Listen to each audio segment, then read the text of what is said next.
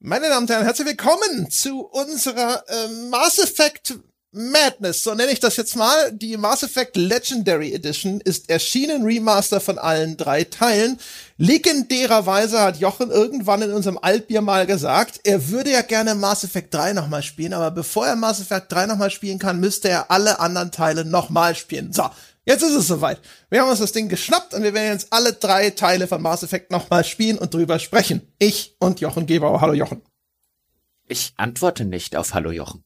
Ich möchte, dass du mich ab heute Commander nennst. Ah! ah. Ko ko ja. Commander Jochen oder Commander Shepard? Äh, das überlasse ich dir. Ja, da bin ich flexibel. Ja, wir in der N7-Ausbildung, wir als Elite-Truppen der Galaxis, so als Spectre oder so, da stehe ich über solchen Dingen, aber ich finde schon, dass du mich mit dem korrekten Titel ansprechen könntest. Also so viel Zeit muss sein. Gut, also dann Commander Jochen Gebauer und ich werden über diese Spielereihe sprechen. Ja, wir werden den, den feinen Kamm auspacken, meine Damen und Herren. Wir haben schon mal über Mass Effect, über die Mass Effect Trilogie haben wir schon mal ein Altbier gemacht. Aber wie gesagt, jetzt wird's ernst. Ja, jetzt holen wir das Monokel raus, klemmen es uns ins Auge und dann wird aber mal geguckt. Ja, und das wird vor allen Dingen, glaube ich, sehr, sehr interessant, sich nämlich eine Reihe mal wirklich quasi im Detail anzuschauen und im Detail zu besprechen, die ja gemeinhin als der Höhepunkt des Geschichtenerzählens in Videospielen gilt, zumindest des epischen Geschichtenerzählens in Videospielen gilt. Die Reihe gilt ja unter ihren Fans und nicht nur dort bis heute eben als ein solcher Höhepunkt, wenn nicht gar der Höhepunkt, gerade was eben epische Science-Fiction-Geschichten, was Charakterzeichnungen, was Beziehungen der Charaktere untereinander angeht angeht. Und das jetzt nochmal am Stück, die Reihe ist ja über viele, viele Jahre hinweg entstanden, aber das jetzt am Stück nochmal zu spielen, mit allen DLCs übrigens, und am Stück auch darüber zu reden, wie das ankommt, wie die Unterschiede zwischen den einzelnen Teilen sind, wie das am Ende sich alles wie ein Puzzle zusammenfügt oder vielleicht auch nicht. Ich glaube, das ist schon gewinnbringend und ich glaube, das ist etwas, was es dort draußen so im Journalismus zumindest auch noch gar nicht gibt. Also bei YouTube gibt's bestimmt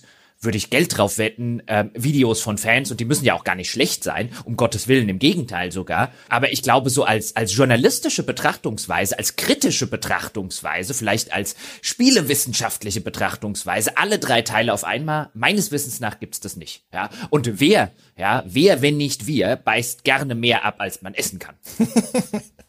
ja, ich finde es vor allem auch interessant, um zu gucken, okay, wie gut hat sich das denn gehalten? Ist das eine Flasche Wein, die wir aus dem Keller holen, die jetzt nur gereift ist und äh, die uns noch edler erscheint als damals, als wir sie eingelagert haben? Oder ist es doch ein Stückchen Brot, das wir da nach oben geholt haben? Und ja, vielleicht ist es ja wie, wie Käse. Stinkt schon ein bisschen, aber schmeckt trotzdem. Genau, das, äh, also all, also das finde ich zum Beispiel durchaus interessant, um mal zu gucken, wie ist das. Ich habe auch Mass Effect seit dem Erscheinen nie wieder komplett durchgespielt. Also keinen der Teile. Also du bist ja so ein Mehrfachspieler, du hast ja schon die Teile auch über die Jahre immer mal nochmal gespielt, hast du schon erzählt. Aber bei mir ist es jetzt so, ich habe wirklich auch sehr viel wieder vergessen. Und ich habe die vor allem auch noch nie kohärent so hintereinander weggespielt, sondern immer nur bei Erscheinen. Das heißt, da lag ja auch durchaus immer einige Zeit dazwischen. Und jetzt bin ich mal gespannt, die Reihe dadurch echt besser wirkt, weil ich jetzt auf einmal Zusammenhänge viel besser sehe, weil nicht ein Jahr und noch mehr dazwischen liegt, oder ob, sag ich mal, der Eindruck von Kohärenz, der entstanden ist, ab und zu vielleicht dann doch gar nicht so gut war, weil mir einem das jetzt viel mehr auffällt, wo man so auf einmal denkt, so, ja, aber im ersten Teil hieß es doch noch, ähm, ja, yeah.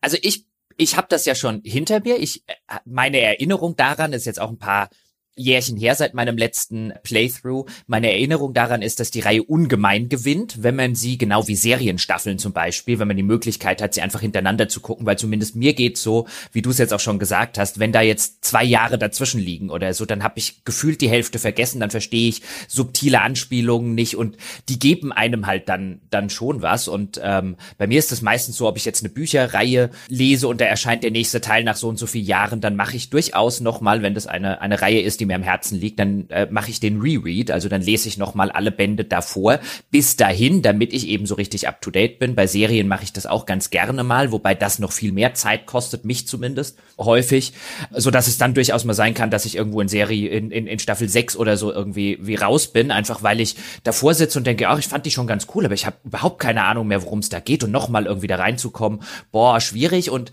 bei Mass Effect war jetzt echt so ein Spielefall, wo ich gedacht habe, ja, das war von Anfang an übrigens als Trilogie konzipiert, wenngleich sie auch wirklich keine Ahnung hatten, worum es im zweiten Teil gehen sollte, als sie den ersten gemacht haben. Aber sie wussten, wir legen das als Trilogie an mit Safe Game Import und so weiter und so fort. Also eins der wenigen Spiele, die mit so einer Herangehensweise, eins der wenigen modernen Spiele oder Serien, die damit überhaupt herangegangen sind. Und es gewinnt wirklich, finde ich viel. Aber ich bin gespannt, was du dann sagst, wenn wir über Teil zwei und Teil drei dann später sprechen. Jetzt geht's ja erstmal um den ersten Teil. Vielleicht sollten wir an der Stelle noch sagen, Mass Effect Legendary Edition, alle drei Teile, alle DLCs für PS4, kann man natürlich auch auf PS5 spielen, Xbox und für PC jetzt neu rausgekommen, grafisch aufgehüpft.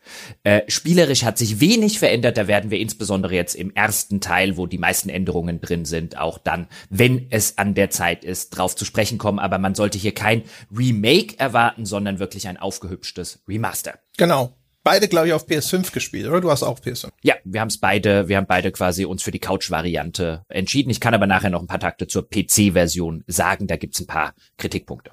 Okay. Genau, so, so sieht's aus. Und dann äh, starten wir doch mal. Also für die Menschen, ich weiß nicht, ob sich diese Reihe jemand anhören wird, der keine Ahnung hat, was Mass Effect ist, aber so, um alle mit ins Boot zu holen. Eine Science-Fiction Action-Rollenspiel-Trilogie von BioWare. Heute im Rückblick äh, sagen viele Leute wehmütig, das war der Zenit ihres Schaffens. Danach ging es bergab. Jochen hat es schon gesagt, gilt als ein Meilenstein des Geschichtenerzählens, nicht nur was die Güte der Story angeht, sondern auch was die Qualität der Inszenierung der Story angeht. Das war auch so ein Wasserscheidemoment äh, für das Erzählen von Rollenspielen durch die Art und Weise, wie das Spiel mit seinen Filmsequenzen agiert und äh, auch durch die Verknüpfung vielleicht von Action-Elementen mit Rollenspiel. All das und noch viel mehr. Und darin spielen wir Commander Shepard. Ach so, ich sag's vielleicht noch mal zur Sicherheit, falls Leute da sind, die sagen, ich spiele das jetzt neu, ich kenne das noch gar nicht, wir werden hier spoilern. Also hier gibt's keine Gnade. Ne? Also wir spoilern, wann immer es uns in den Kram passt, alles aus allen Mass Effect Teilen. Es kann auch hier schon sein, dass irgendjemand auf die Idee kommt, Bezug zu nehmen auf Dinge, die später passieren oder sonst irgendwas. Also wenn Sie sich das hier anhören, rechnen Sie mit Spoilern. Sie könnten hinter jeder Ecke lauern wie ein Jumpscare. Genau. Also wir spielen äh, Commander Shepard. Den können wir uns am Anfang zusammenpuzzeln. Wir dürfen auch aussuchen, ob wir weiblich oder männlich spielen. Ich glaube, Jochen, du hast dich diesmal für einen Femshep, also eine weibliche mhm. Spielfigur entschieden. Ja, Femshep ähm, wie es im Fandom von Mass Effect heißt, ähm, wird nämlich, es gibt eine englische Tonspur natürlich und eine deutsche Tonspur und gerade, das kann man an dieser Stelle schon mal sagen, die deutsche Übersetzung ist insbesondere im ersten Teil sehr, sehr rumpelig. Die wird mit Teil 2 und Teil 3 besser. Die Sprecher werden leider Gottes nie besser als mittelmäßig, die deutschen Sprecher. Wer also die Möglichkeit dazu hat, dem sei hier sehr, sehr angeraten, das auf Englisch zu spielen. Es ist wirklich deutlich besser, als hier die Übersetzung gelungen ist. Und wer möchte, also die Wahl ist natürlich auch immer so ein bisschen eine ästhetische und was gefällt einem. Dem sei an dieser Stelle gesagt, dass Jennifer Hale, die englische Sprecherin des weiblichen Shepard, glaube ich mithin eine der besten Vertonungen der Spielegeschichte hinlegt. Die ist so unfassbar gut, dass ich dieses Mal einen kompletten Playthrough mit ihr und dem weiblichen Shepard machen wollte. Und bislang, nach der Hälfte des ersten Mass Effects, das war so unser Cut-Off-Punkt so ein bisschen für die erste Folge jetzt, äh, bereue ich es keinen Meter. Femshep, Jennifer Hale owned diese Rolle, dass es nicht mehr feierlich ist. Es ist glorreich. Ja, ich habe mir, glaube ich, schon sofort mit meiner ersten Entscheidung so ein bisschen ins Knie geschossen, weil ich habe wieder den männlichen Shepard ausgesucht. Und der ist okay. Aber der ist ja. halt jetzt nicht, dass ich davor sitzen würde und sagen würde, so, oh, der männliche Shepard, das ist ja mal eine ganz herausragende Leistung, die der Synchronsprecher hier abliefert. Und wenn ich dich so schwärmen höre über die weibliche Sprechrolle, dann sitze ich so da und denke mir so, ja, jetzt, fuck, dann würde ich gerne wechseln. Das Problem ist natürlich nur, ich könnte zwar wechseln mit dem zweiten Teil, aber wie ist das dann mit dem Safe Game Import? Da, da bin ich nicht sicher. Das hat mich gestern auch schon ein Kumpel gefragt, äh, wie das dann ist, der es auch parallel spielt. Und ich dachte, ich habe das vorher nicht gemacht. Eigentlich müsste anhand der Dinge, die in Mass Effect 2 am Anfang passieren, im Safe Game Import relativ auch da egal sein, ob du von männlich auf weiblich oder umgekehrt wechselst, aber ich weiß nicht, ob sie es erlauben, weil ich es noch nie ausprobiert habe. Ja, das werden wir feststellen, wenn es soweit ist. Also ich bereue das inzwischen schon so ein bisschen. Es ist nicht mega schlimm. Was mich freut, ist, äh, was aber auch eigentlich eine Unverschämtheit gewesen wäre, wenn nicht, dass immerhin die englische Tonspur jetzt direkt mit dabei ist. Denn wir erinnern uns, damals war das noch nicht so. Ich habe damals ein Pressemuster gehabt, das weiß ich noch von Mass Effect 2 und habe mir es dann trotzdem nochmal aus England importiert, weil da gab's nur die deutsche Tonspur, zumindest auf der Xbox Variante, die ich hatte. Ich weiß nicht, vielleicht war das beim PC nochmal anders. Weißt du das? Ich bin mir ziemlich sicher, dass ich es damals auf der Xbox, das kam ja zuerst auf der Xbox raus, neues BioWare-Rollenspiel, Jochen wollte es haben, also habe ich mir sofort auf der Xbox, die ich damals mir unter anderem wegen Mass Effect gekauft habe, auf der Xbox 360 gespielt. Und ich meine auch, dass ich das erste erstmal auf Deutsch spielen musste und dann sehr froh war, als es später auf PC kam und ich es mir dort nochmal gekauft habe und dort die englische Tonspur dabei war. Und der englische Sprecher Mark Mir, wie er heißt, ist jetzt auch nicht schlecht, also ich würde genau dem übrigens zustimmen, was du gesagt hast, als jemand, der jetzt zweimal Mal mit Mark Meir das Ganze durchgespielt hat. Der ist okay, aber Jennifer Hale, wenn man sich einmal so ein bisschen dran gewöhnt hat, ich jetzt als derjenige, der natürlich noch eine andere Shepard-Stimme im Kopf hat, musste mich da so ein paar Stunden umgewöhnen. Aber jetzt ist es, ist es viel besser, weil insbesondere, da werden wir jetzt gleich noch dazu kommen, wenn man sie ein bisschen rabiat spielt, es gibt ja in dem ganzen Spiel eine so ein, so ein, so ein Gesinnungssystem, das aber nicht so gut und böse ist, sondern eher so ein bisschen ruchlos oder ein bisschen vorbildlich. Und gerade die Ruchlose, die ich jetzt gar nicht so sehr spiele, aber immer wenn ich die Optionen auswähle, ist einfach, einfach, einfach ganz glorreich. Wenn sie so, wenn sie so leicht diesen, diesen genervten, hey, komm mir nicht blöd von der Seite, weil sie hat ja auch, oder Shepard generell hat ja auch so einen militärischen Background. Also sie spielt es auf so eine organische Art und Weise. Das ist halt so, da, da, da, da sitzt man so vor dem Bildschirm und will sofort so, yes, ma'am, yes, ma'am. Super. Natürliche Autorität nennt man das dann. ja. Ja, die hat sie, hat sie in Massen. Also das kann ich an der Stelle nur empfehlen für alle, die des Englischen gut genug mächtig sind. Und es ist jetzt ja auch kein Spiel, wo man sagen müsste, da muss das Englisch irgendwie fantastisch dafür sein. Ja, genau. So, und äh, also, und am Anfang geht's los, wir dürfen uns diese Figur zusammenbasteln. Äh, hast du dir eine hübsche Femshep gebaut? Wie sieht sie denn aus? Die Voreinstellung, weil auch da wieder Mass Effect, da haben sie wenig dran geändert bis gar nichts. Man kann sich keine hübsche Femshep oder einen hübschen Male-Shep bauen, weil wenn man nicht das voreingestellte Gesicht nimmt, dann bekommt man einen Günther. Was? Ein, einen Günther? Einen Gesichtsgünther. Ach so. Ah, so sagt man bei uns quasi euphemistisch für einen äh, äh, hässlichen Menschen. Also es war mir in Mass Effect noch nie möglich, im Charaktereditor einen Shepard oder eine Shepard zu machen, die auch nur ansatzweise äh, so gut und so detailliert und so glaubhaft aussieht wie die beiden voreingestellten. Deswegen ändere ich das äh, in der Zwischenzeit nicht mehr. Ich habe kurz reingeguckt, jetzt bei der Legendary Edition ist es besser geworden und nein, ist es nicht.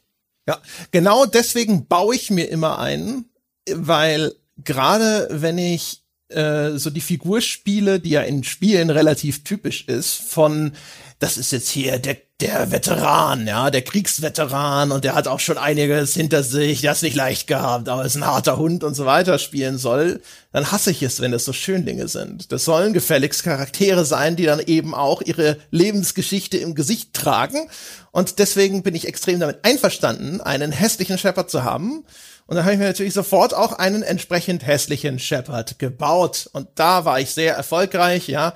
Habe ihn älter gemacht. Er hatte auch jetzt äh, so ein bisschen weiße Haare. Hat äh, Der 29-Jährige.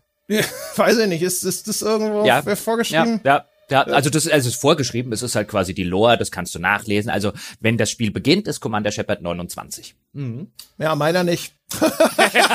Offensichtlich. Ha, so eine schöne Hakennase hat er gekriegt, ja, so einen richtig spitzen Zinken, so tiefliegende äh, Augen und sowas. Ich spiele ja gerne sie so ein bisschen in, äh, also ich hatte mir vorgenommen, es auch wieder vielleicht so ein bisschen Renegadig zu spielen, wie erfolgreich das hinterher gewesen ist oder wie sehr ich das durchzuziehen vermochte, darüber werden wir noch sprechen. Also ich war sehr zufrieden in dem Auswahlbildschirm. Dann habe ich ihn hinter den Cutscenes gesehen und da, ah, also mein Shepard hat so, so ein paar Schokoladenseiten und wenn er dann nicht aus dem richtigen Winkel zu sehen ist, dann denkt man ab und zu so, hoppala, da ist aber ein Polygon ausgerutscht. ja, aber das ist bei den voreingestellten Gesichtern auch. Da werden wir später ein bisschen so über die, über die grafischen Überarbeitungen und da, wo es ein bisschen fehlt, reden müssen. Also da sollte man jetzt echt nicht erwarten, dass das in viel, in allen Cutscenes irgendwie glaubhaft oder so aussieht. Da sieht man dem Spiel seine Herkunft von 2007 an. Übrigens an der Stelle kleiner Pro-Tipp, wem das genau wie mir wichtig ist für die ganze Reihe übrigens. Vielleicht nicht unbedingt einen gut aussehenden, aber einen glaubhaft aussehenden und vernünftig aussehenden Shepard oder eine Shepard zu haben. Es gibt eine Seite, die heißt Mass Effect 2, also die zwei, wie die Zahl geschrieben, nicht ausgeschrieben, Faces, alles zusammen.com und äh, dort bekommt man ab deswegen heißt er auch Mass Effect 2 Faces, insbesondere für Mass Effect 2. Ab dort bekommt man Codes gewissermaßen, die man im Charaktereditor machen kann, damit der oder die Shepard so aussieht wie die hier User generierten. Und da sind einige echt tolle Sachen dabei. Also spätestens ab dem zweiten Teil kann man sich hier einfach und problemlos aushelfen, ohne stundenlang im Charaktereditor rummachen zu müssen. Das ist eine Seite, die mir über die Jahre hinweg sehr ans Herz gewachsen ist. Sehr schön. Ja, und dann darf man sich halt auch noch ein bisschen äh, aussuchen, wie denn die eigene Biografie aussehen soll. Ja? Also bin ich jetzt hier Kind einer Militärfamilie, der deswegen ins Militär eingetreten bin? Bin ich Überlebender eines Massakers durch Sklavenhändler oder ein Weise, der auf den Straßen aufgewachsen ist? Gibt's da, was haben wir, was haben wir uns ausgesucht? Ich habe den Voreingestellten oder die Voreingestellte Shepard äh, genommen. Die ist quasi Best of both worlds sozusagen, denn es gibt drei Herkünfte. Also wo wurde mein Shepard geboren? Wurde er auf der Erde zum Beispiel geboren? Wurde er im Weltall geboren? Und dann gibt es, was ist die bisherige Historie? Wie du schon gesagt hast, ist er irgendwie ein Kriegsheld oder ist er der einzige Überlebende eines Massakers? Und die voreingestellten Shepards verbinden diese Hintergründe, denn es gibt jeweils drei Geburtsszenarien sozusagen und es gibt äh, drei äh, Militärszenarien und jeweils eins davon ist sozusagen die vorbildliche Variante, eins davon ist die abtrünnige Variante und eins davon ist sozusagen eine Mischung aus beidem und der voreingestellte Shepard ist so in der Mitte. Aber wenn man das auswählen möchte, dann kann man sozusagen da schon den Grundstein für eine vorbildliche Militärkarriere später, also für die gute in Anführungszeichen Wahl legen oder für die böse. Dumm ist, das Spiel sagt einem das nicht. ja, ich habe mir gedacht, also ich, ich suche das halt so aus, dass es dann zu dem passt, was ich mir so vorstelle, wie diese Figur hinterher gespielt wird. Das heißt also, er hatte natürlich eine harte Kindheit als Überlebender eines Massakers und dann habe ich mir gedacht, dann bist du auch noch einziger Überlebender einer militärischen Mission. ich gedacht habe so, ah, Ne? Das, das härtet ab, das formt den Charakter und danach mhm. hat er dann auch nicht mehr viel Toleranz für irgendwelche Weicheier, die da rumlaufen und irgendwelche Baumknutscher-Entscheidungen treffen wollen. Nein, ja, mein Shepard, das ist derjenige, der die harten Entscheidungen trifft und sagt, ha, wisst ihr, wie ich aufgewachsen bin? Das war ja noch gar nichts. Übrigens an der Stelle, wen es interessiert, also das ist so minimal, diese Entscheidung. Picken Sie einfach raus, was Ihnen am besten für Ihren Shepard gefällt. Für die ganzen Min-Maxer da draußen ist vollkommen problemlos, das auch noch zu Min-Maxen ohne diese Entscheidungen. Jede dieser Entscheidungen hat aber so ein bisschen ganz leichte andere Dialogzeilen an manchen Stellen und jede dieser Herkunftsgeschichten hat eine eigene kleine Nebenmission. Das an der Stelle vielleicht schon mal gesagt, aber da gibt's jetzt kein richtig oder kein falsch, da kann man wirklich rauspicken, was einem gerade in den Kram passt. Ich finde es trotzdem ein bisschen dämlich für den Min-Maxer da draußen, dass einem das Spiel, weißt du, dass es diese, diese Boni im Hintergrund gibt und das Spiel einem die nicht sagt. Ja, ich finde umgekehrt, aber auch wenn ich es jetzt gerade natürlich so ein bisschen fluffig albern erzählt habe, ich finde es schön, dass ich hier am Anfang wirklich eine, wenn ich das denn möchte, mir Gedanken machen kann schon mal darüber, wie möchte ich denn diese Figur interpretieren und dann habe ich hier so ein paar Blaupausen, die mir angeboten werden, damit ich das biografisch unterfüttern kann. Mhm. Dass ich sagen kann, okay, ich habe mir vorgenommen, mein Shepard ist halt eher der kompromisslose Typ und wie ist so jemand wohl aufgewachsen? Jetzt muss man natürlich sagen, wenn man genau drüber nachdenkt, wahrscheinlich würden alle passen. Ne? Also ob du jetzt als Weise auf der Straße aufgewachsen bist oder aus einer gedacht disziplinär strengen Militärfamilie kommst oder ob du deine Eltern bei einem Massaker durch Sklavenhändler umgekommen sind, das sind eher Nuancen der gleichen, gleichen Ausrichtung. Aber wie, wie du schon sagtest und wie man auch sehen wird, also der Korridor, in dem das Spiel sich da bewegt, der ist halt auch nicht irre breit. Insofern sind es halt auch einfach nur Schattierungen von, dass du bist halt Commander Shepard, der Militärtyp. Das stimmt schon, aber wie du es jetzt gesagt hast, ich glaube, wenn man das im, insbesondere im historischen Kontext angeht, es gibt nicht so viele Rollenspiele auch aus der Zeit, die dir sagen, ein, pass mal auf, du spielst hier gerade nicht dich selbst, wie wir es ja schon häufig in Diskussionen über Rollenspielen hatten, du spielst hier nicht dich selbst im Weltall. Du spielst hier eine Figur. Wir erwarten jetzt nicht unbedingt, aber wir hätten schon ganz gerne, dass du dir überlegst, wie du diese Figur ausgestalten willst. Wer bist du? Du bist halt nicht Jochen Gebauer oder André Peschke im Weltall, du bist Commander Shepard. Und wer ist dieser Commander Shepard? Und dass sie das schon in der Charakter Erschaffung ganz früh schon zu versuchen, halt mit den Mitteln von 2007 zu etablieren, das ist schon aller Ehren wert im historischen Kontext. Ich meine, es wird, glaube ich, noch zwei Jahre äh, später wird äh, Dragon Age Origins erscheinen, wo wir dann halt diese ausspielbaren Herkunftsgeschichten haben, wo du halt siehst, dass das damalige BioWare halt viel Wert darauf gelegt hat, zu sagen, hey, überleg dir, wer du in dieser Welt bist. Wir wollen nicht mehr wie früher, dass du einfach du selbst in einer Fantasy-Welt oder in einer Science-Fiction-Welt bist. Und ich finde, das sieht man hier die ersten sehr, sehr interessanten, wenngleich nicht so ausspielbaren äh, Schritte. Und es gefällt mir vor allem auch deswegen, weil dadurch eben der Shepard nicht einfach nur ein so komplett äh, unspektakuläres, unbeschriebenes Blatt bleibt. Also er hat einen Background, er hat eine Biografie. Im Vergleich natürlich zu den NPCs in dem Spiel ist er trotzdem natürlich vergleichsweise langweiliger, weil sich mit ihm nicht im gleichen Maße auseinandergesetzt wird. Aber das existiert und vor allem das wird ja auch referenziert. Und das durchaus an verschiedenen Stellen im Spiel und auch direkt zu Eingangs. Also sobald man das Spiel startet, das Spiel beginnt wirklich in den allerersten Sekunden sofort durch äh, damit, dass es eine Bezugnahme macht auf das, was du hier ausgewählt hast. Wahrscheinlich auch demonstrativ, damit BioWare direkt sagt, siehst du, deine Entscheidungen haben einen Effekt.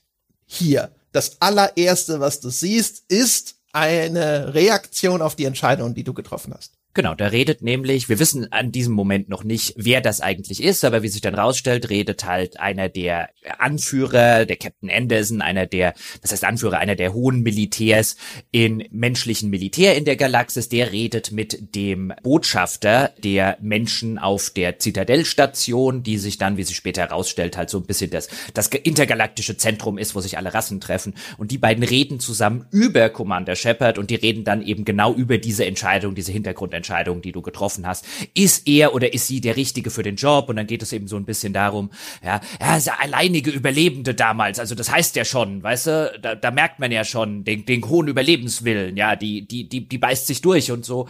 Auf sowas wird dann eben so ein bisschen direkt Bezug genommen. Das finde ich auch ganz clever, auch wenn es so ein bisschen immer noch die Problematik hat, dass man am Anfang, da wirst du reingeschmissen und du denkst zum ersten Schritt ein, ja, okay, die reden jetzt über meinen Shepard, aber wer sind die?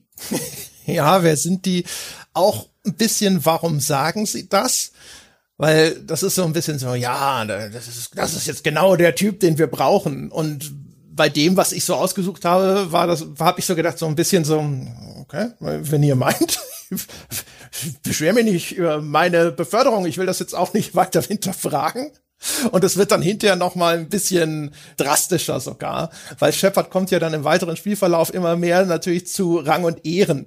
Und da wird auch immer gesagt, so, ja, weil genau, genau ihn hier, den brauchen wir für diesen Posten. Und äh, da geht es dann hinterher um den Posten des Spectres und da werden wir noch drüber sprechen müssen, inwiefern mein Shepard genau der richtige gewesen wäre. ja, gerade der erste Teil hat bei den moralischen Entscheidungen, also Vorbild oder abtrünnig, hat da diverse Male, insbesondere wenn man den abtrünnigen Weg spielt, den ich jetzt nicht explizit spiele, einfach weil ich den schon zweimal gespielt habe und jetzt denke ich mir, jetzt machst du den Durchgang hier mal hauptsächlich vorbildlich. Da passt es besser, aber gerade bei dem abtrünnigen, wenn man wirklich immer nur die Arschloch-Optionen auswählt, denkt man sich schon ein, wieso zur Hölle denken die, dass der irgendwas gebacken kriegt? Das ist der unhöflichste Vollidiot, den man sich vorstellen kann in manchen Situationen, aber es ist herrlich. Genau. Was man übrigens auch noch aussuchen darf, ist natürlich eine Klasse. Ja, also es gibt ja. die, die Techniker, es gibt Biotik und es gibt Knarren. Waffen. Ja, und es gibt Ingenieure und es gibt so Mischklassen und so. Und auch hier, wer jetzt auf die Idee kommt, oh mein Gott, was soll ich denn machen? Weißt du, ich will jetzt mit der Legendary Edition einfach das Spiel spielen und ich will mir da gar nicht so große irgendwie Min-Max und so weiter Gedanken machen. Spielen Sie einen Soldat. Ja, da können sie alle Waffen benutzen und das ist okay. Ja, genau. Das habe ich gemacht. Hab, wie immer habe ich mir gedacht, so, ich nehme einfach mal die Knarren auch, weil ehrlich gesagt in meiner Erinnerung, äh, ich hatte das mal versucht, auch Mass Effect anders zu spielen und es war immer scheiße. ja, ja. Im weiteren Spielverlauf kommen ja Partymitglieder und so weiter dazu und äh, wenn man jetzt unbedingt biotische oder Technikerfähigkeiten einsetzen will, kann man das die, die Begleiter später machen lassen, auf Wunsch auch manuell bei denen ausführen. Das braucht man wirklich nicht bei Shepard und ich habe in jeder Durchgangsversuch, in dem ich gedacht habe, jetzt spielst du es mal anders, war es sofort richtig, richtig mies. Das ist sowieso kein Spiel, Spiel, keine Trilogie, die sonderlich auf Gameplay ausgelegt ist, wo die Shooter-Passagen eher so ein bisschen als Tempowechsel drin sind und weniger als ein, als ein absolute Kernspielmechanik. Das sind sie zwar, auf dem Papier, aber deswegen spielt man das Spiel nicht. Und äh, je schneller man die durch hat, desto und je, je flockiger und organischer man durchkommt, desto besser immer in meinem Spielempfinden. Und das geht mit der Soldatenklasse, zumindest im ersten Teil. Im zweiten Teil wird drüber zu reden sein, aber im ersten Teil echt mit, mit weitem Abstand. Am besten einfach, weil man die ganzen Waffenauswahl hat, die ganzen Waffen später die, die, die Skills erhöhen kann, damit die mehr Schaden machen. Und dann, dann flutscht man so durch und häufig macht es eigentlich mehr Arbeit, äh, in die Fähigkeiten zu investieren. Ja, genau. Ich habe mir, ich habe gedacht, ich habe mir die die Infiltrator-Klasse habe ich mir ausgesucht, weil ich dachte, so als Kompromiss, vielleicht willst du ja doch mal den anderen Kram so ein bisschen ausprobieren. Der hat so eine Mischung aus diesem Technik-Skill und äh, Knarren. Und dann habe ich aber relativ schnell wieder gemerkt, so, naja, das eigentlich. Ja, der, der Soldat hat ja auch Fähigkeiten. Also auch in den Waffensachen ähm, schaltet man dann aktive Kampffähigkeiten frei, dass man im Kampf eine Fähigkeit auswählen kann und dann zum Beispiel wird man unsichtbar in einer Klasse oder auch mit dem Soldaten, der äh, macht dann besonders viel Schaden, zum Beispiel mit seinem nächsten Sniper-Rifle-Schuss. Und ich kann zumindest jetzt auch wieder sagen, dass bei mir in jedem Durchgang genauso. Jetzt etwa die Hälfte des Spiels ist rum und ich habe noch nicht eine einzige dieser Fähigkeiten benutzt. Ja, also dann können wir es vielleicht sogar an der Stelle vielleicht schon mal einklinken. Ich habe wieder gemerkt, also zumindest jetzt bezogen auf den ersten Teil, stand bei gut 50 Prozent gespielt. Das ganze Progressionssystem ist eigentlich ziemlicher Scheiß. Ist eigentlich ziemlich ja. für die Katz. Und dabei haben sie es sogar noch überarbeitet. ja, also äh, kennst du die Details? Ich weiß, es waren ursprünglich 60 Level. Es gab ein Level Cap bei 60 und jetzt ist dieser Level Cap bei 30. Gibt es da noch weitere Änderungen an dem Ding? Nein, außer dass sie natürlich Du hast dann, wenn du eine Klasse ausgesucht hast, hast du bei jedem Level-Up kannst du dann eine gewisse Anzahl von Skillpunkten auf die einzelnen Fähigkeiten verteilen und die waren halt vorher auf 60 Level verteilt und jetzt werden sie auf 30 verteilt. Man kann das übrigens im Optionsmenü einstellen, welches dieser Progressionssysteme man will, also den klassischen oder den legendären Modus. Der legendäre, also der neue, ist voreingestellt und mit dem habe ich jetzt auch gespielt.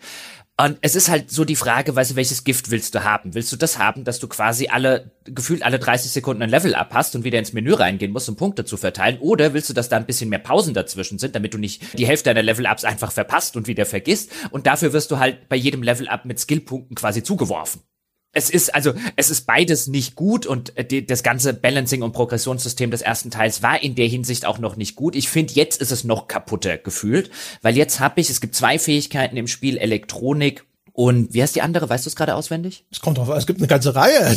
Ja, aber die, mit denen man Gegenstände, also mit der man Objekte öffnen kann, also Kisten und so. Da gibt es zwei. Ähm, Elektronik ist die eine, jetzt komme ich gerade nicht auf den ah, Namen der ist anderen. Ist das die Cypher oder sowas? Ja, irgendwie sowas. Er kommt gerade nicht drauf. Auf jeden Fall gibt es zwei Fähigkeiten, um halt Sachen aufzumachen, also wie halt das klassische in Fantasy, halt das klassische Schlösserknacken zum Beispiel. Und die will man halt haben in der Party, zumindest ich will die haben, damit ich einfach alles aufmachen kann. Und es ist absurd, auf an welch früher Stelle im Spiel ich die jetzt gemaxt habe, bei äh, den zwei Charakteren, die halt beide diese Fähigkeiten haben. Es ist wirklich also, wo du dir halt einfach denkst, okay, jetzt sind deren Fähigkeiten, also mir kann nie wieder im ganzen Spiel, also nach einem Drittel waren die halt ausgemaxt, wo du dir denkst, es gibt wenig Fantasy-Rollenspiele zum Beispiel, wo dein Schlösserknacken-Skill irgendwie ganz organisch, ohne dass du dir da jetzt irgendwie extrem viel Zeit oder sonst was rein investierst, nach einem Drittel des Spiels ist, ich kriege ja alles auf. Also. Ja, also es gibt Verwirrung auch unter der Community, die sich fragen, wieso haben sie überhaupt diese Anpassung vorgenommen? Denn erst zum einen es harmonisiert das Spiel zwar mit dem zweiten Teil, wo das Level Cap auch 30 ist, aber im dritten Teil ist es wieder 60 anscheinend. Und äh, dementsprechend hat es wohl nichts damit zu tun, dass man gesagt hat, wir möchten das Level Cap über alle drei Teile jetzt irgendwie gleich halten. Ich habe dazu eine Theorie und die Theorie lautet, oder ich, äh, ich muss es anders anfangen. Bei mir ist es so in Mass Effect und das hat sich jetzt auch mit der Legendary Edition und diesem Leveling-System nicht geändert. Alle paar Stunden stehe ich da und ein Kampf dauert mal ein bisschen länger und dann denke ich, ah, richtig. Hast ja schon lange keine Squad-Punkte mehr verteilt. Dann gucke ich da und dann sind da gerne auf einmal 20 Skill-Punkte aufgelaufen und dann baller ich die in irgendwelche Stats rein und dann habe ich das Gefühl, ja, läuft jetzt vielleicht ein bisschen schneller ab. Aber es wirkt eigentlich immer, bis auf dieses Gating, was du schon beschrieben hast. Also manchmal stehst du vor so einer abgestürzten Sonde auf dem Planeten, willst die untersuchen, dann sagt er, ha, dein Technikskill reicht nicht aus. Und dann sagst du, ach ja, das wollen wir doch mal sehen. Gehst in dein Menü, ballerst da Punkte in diese Leiste, dass sie platzt, und dann gehst du hin und schaust, was in dieser blöden abgestürzten Sonde drin ist. Das ganze System ist halt so wischiwaschi, und so nutzlos und es macht sich so wenig bemerkbar, dass ich mir vorstellen kann, dass sie sich gedacht haben, wir machen das auf 30 Level mit mehr Punkten runter, damit wenigstens diese einzelnen inkrementellen Steigerungen, also wenn mhm. man die Punkte wirklich direkt beim Level up verteilt, dass es vielleicht ein bisschen spürbarer wird. Weil man kriegt ja dann entsprechend mehr Punkte pro Level up, wenn das auf 30 reduziert wird. Der Sprung wird größer und dann ist es vielleicht ein Hauch mehr so, dass man wirklich das Gefühl hat, es verändert sich was. Weil wenn man das auch noch feiner, granularer aufteilt auf 60 Level und ich jedes Mal diese zwei Punkte verteile, dann ändert sich gefühlt erstmal exakt nichts. Ja, verstehe ich. Also ich habe das, ich habe zumindest Mass Effect 1 früher genauso gespielt, wie du es jetzt gesagt hast. So ein, ach du liebe Güte, wie lange habe ich schon nicht mehr ins Menü geguckt? Einfach weil du gefühlt halt einfach ständig Level up bekommst und dann teilweise auch gar nicht mitbekommst, dass du einen hast. Also das war jetzt der erste Durchgang, den ich gerade spiele, bei dem ich wirklich nach jedem Level up ins Menü gehe, weil ich den auch bewusst mitkriege und dann kommt immer so eine kleine Fanfare und so weiter. Und einfach, weil das nicht mehr so inflationär ist mit den 60 Leveln, jetzt, sondern jetzt mit den 30.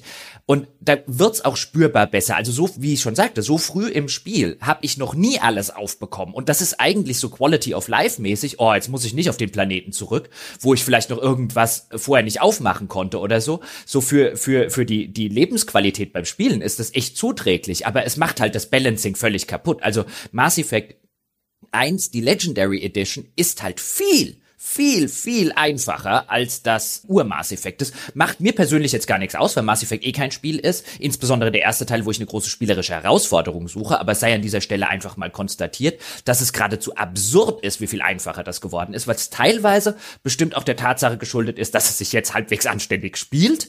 Durch ein paar Gameplay-Änderungen in den, in, in der eigentlichen Shooter-Mechanik, aber auch der Tatsache geschuldet ist, dass du sehr früh im Spiel, wenn du nicht gerade Hinz und Kunst zusammenskillst, halt wirklich sehr sehr, sehr starke Fähigkeiten schon hast, also beziehungsweise einfach sehr, sehr starke Boni auf die einzelnen Fähigkeiten, auf den Schaden und so weiter, den du machst. Mir ist das explizit aufgefallen, in einigen der Passagen, die ich jetzt nach mehrfachem Spielen immer so abgespeichert habe, als okay, das ist was, was man zu diesem Zeitpunkt im Spiel, so wie ich das Spiel spiele, in der Reihenfolge, in der ich es gerne spiele, ist das ein Kampf, den muss man vielleicht auch fünf oder sechs Mal machen und da bin ich jetzt nur durchgerauscht durch alle diese Szenarien. Ich bin nicht ein einziges Mal gestorben, nicht mal in der Nähe davon gewesen und wie gesagt auch bei den Kämpfen, die jetzt im Original, wie ich finde, eine ziemliche Pest gewesen sind, 0,0 Probleme mehr. Ich finde das sehr angenehm, aber das sollte man halt einfach konstatieren. Also wer hier einen hohen spielerischen Anspruch erwartet, auch auf einem höheren Schwierigkeitsgrad, der wird hier nicht fündig.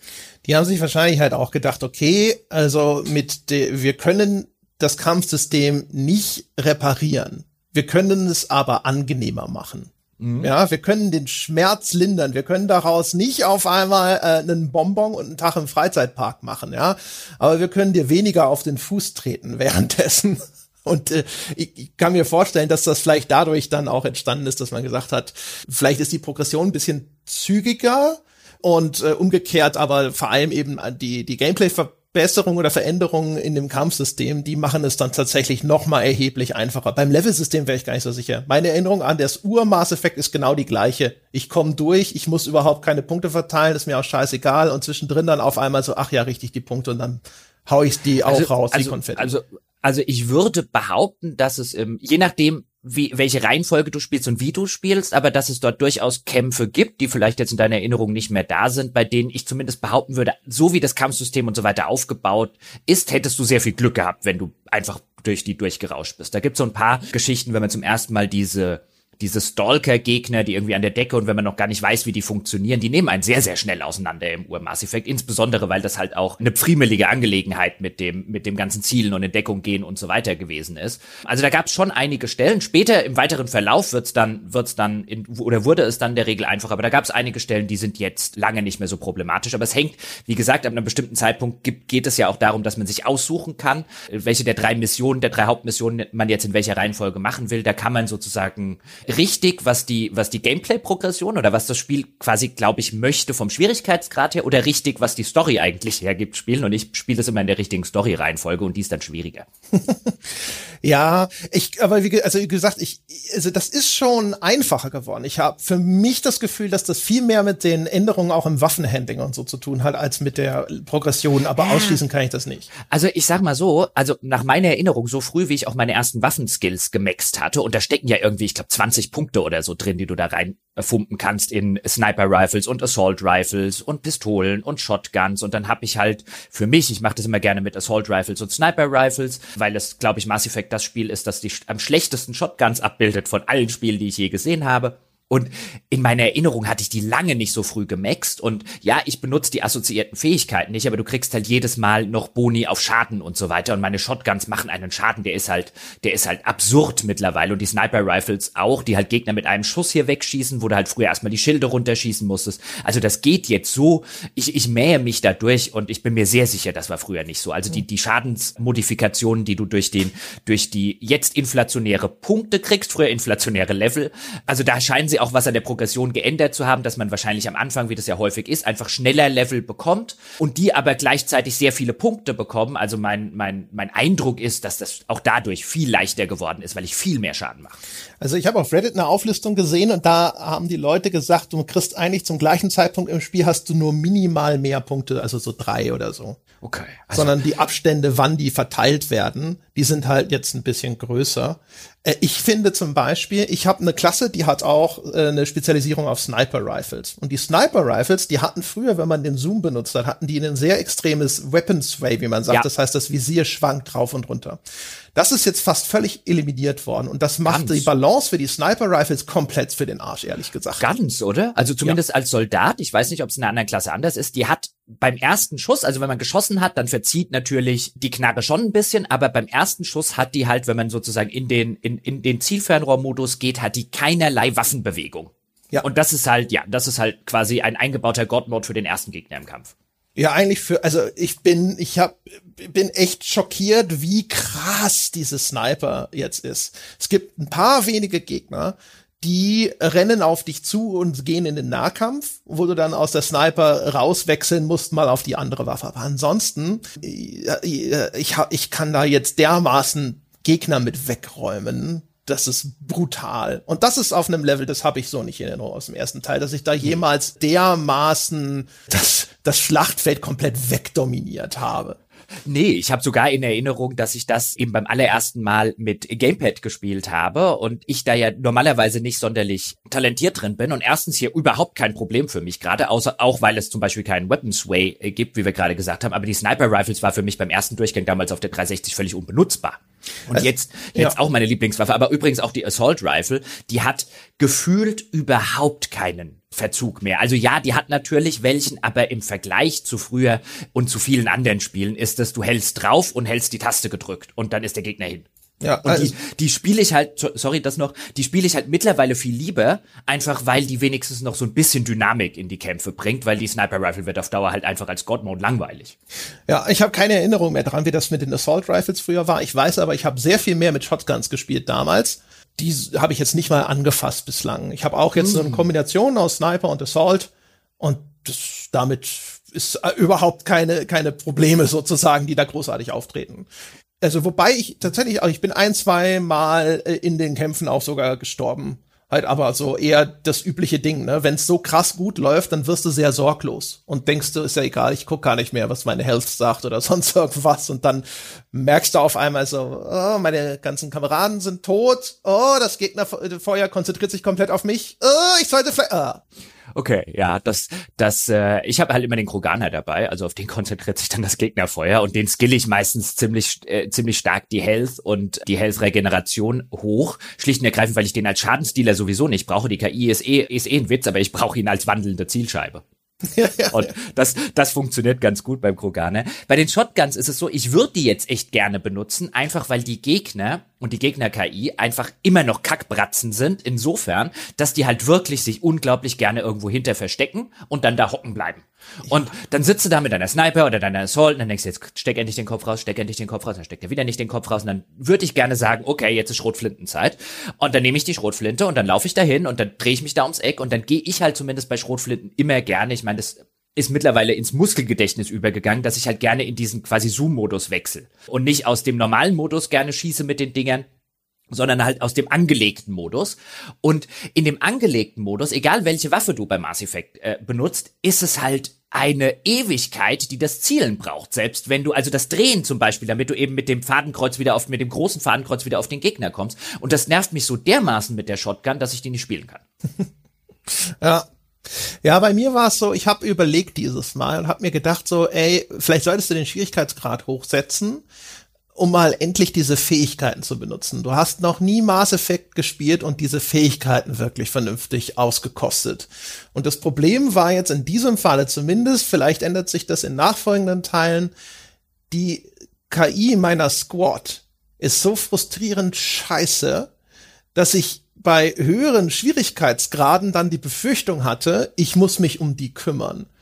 Und da hatte ich dann wiederum keinen Bock drauf, weil die ganz, also meine Mitstreiter, die schießen regelmäßig einfach endlos in eine Wand, weil da irgendwo ein Gegner ist und sie nicht schnallen, dass der Entdeckung ist. Sie heilen nicht, wenn sie heilen sollen. Sie benutzen ihre Fähigkeiten nicht, wenn sie ihre scheiß Fähigkeiten benutzen sollen. Sie positionieren sich nicht, wie sie sich positionieren sollten und so weiter und so fort. Also es ist echt einfach nur, als würdest du so ein, du, du bist halt eigentlich mit zwei Trotteln unterwegs. Also was ihre Kampftaktik angeht.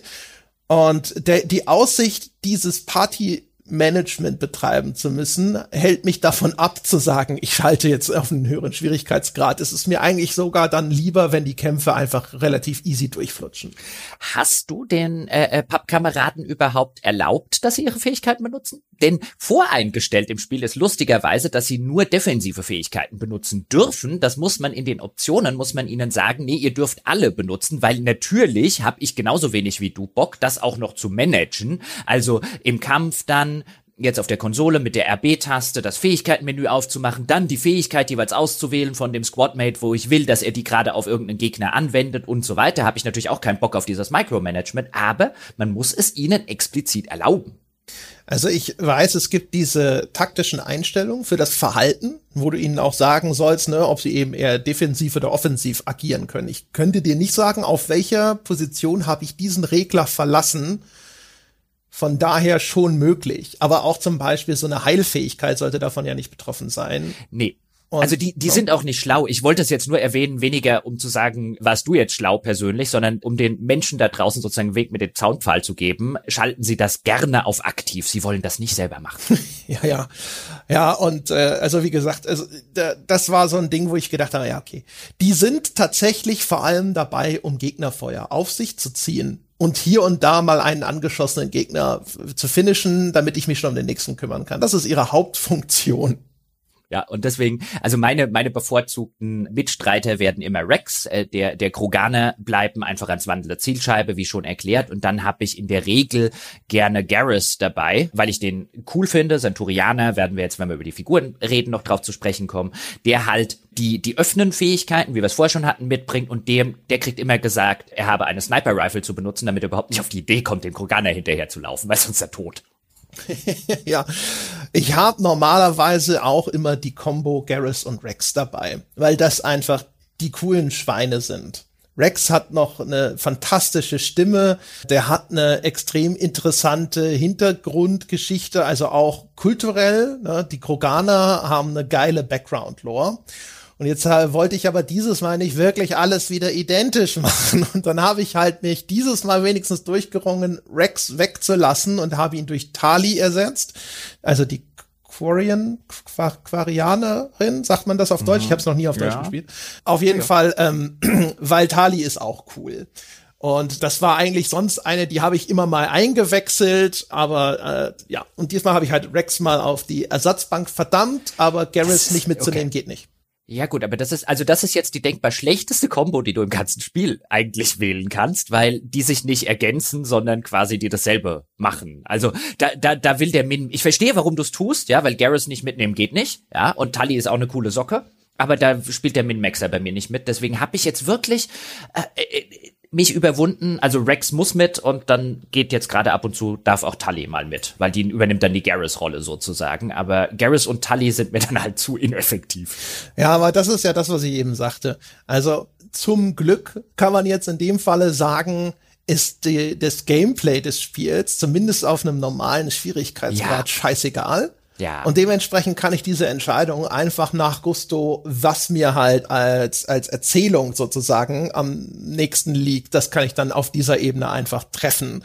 Äh, womit wir dann vielleicht mal so zurückschwenken zur Erzählung, weil. Moment, jetzt, Moment. Oh, ich will ja. noch ein, ich will noch, ich will noch einen Satz sagen. Es gibt ja auch die Biotika.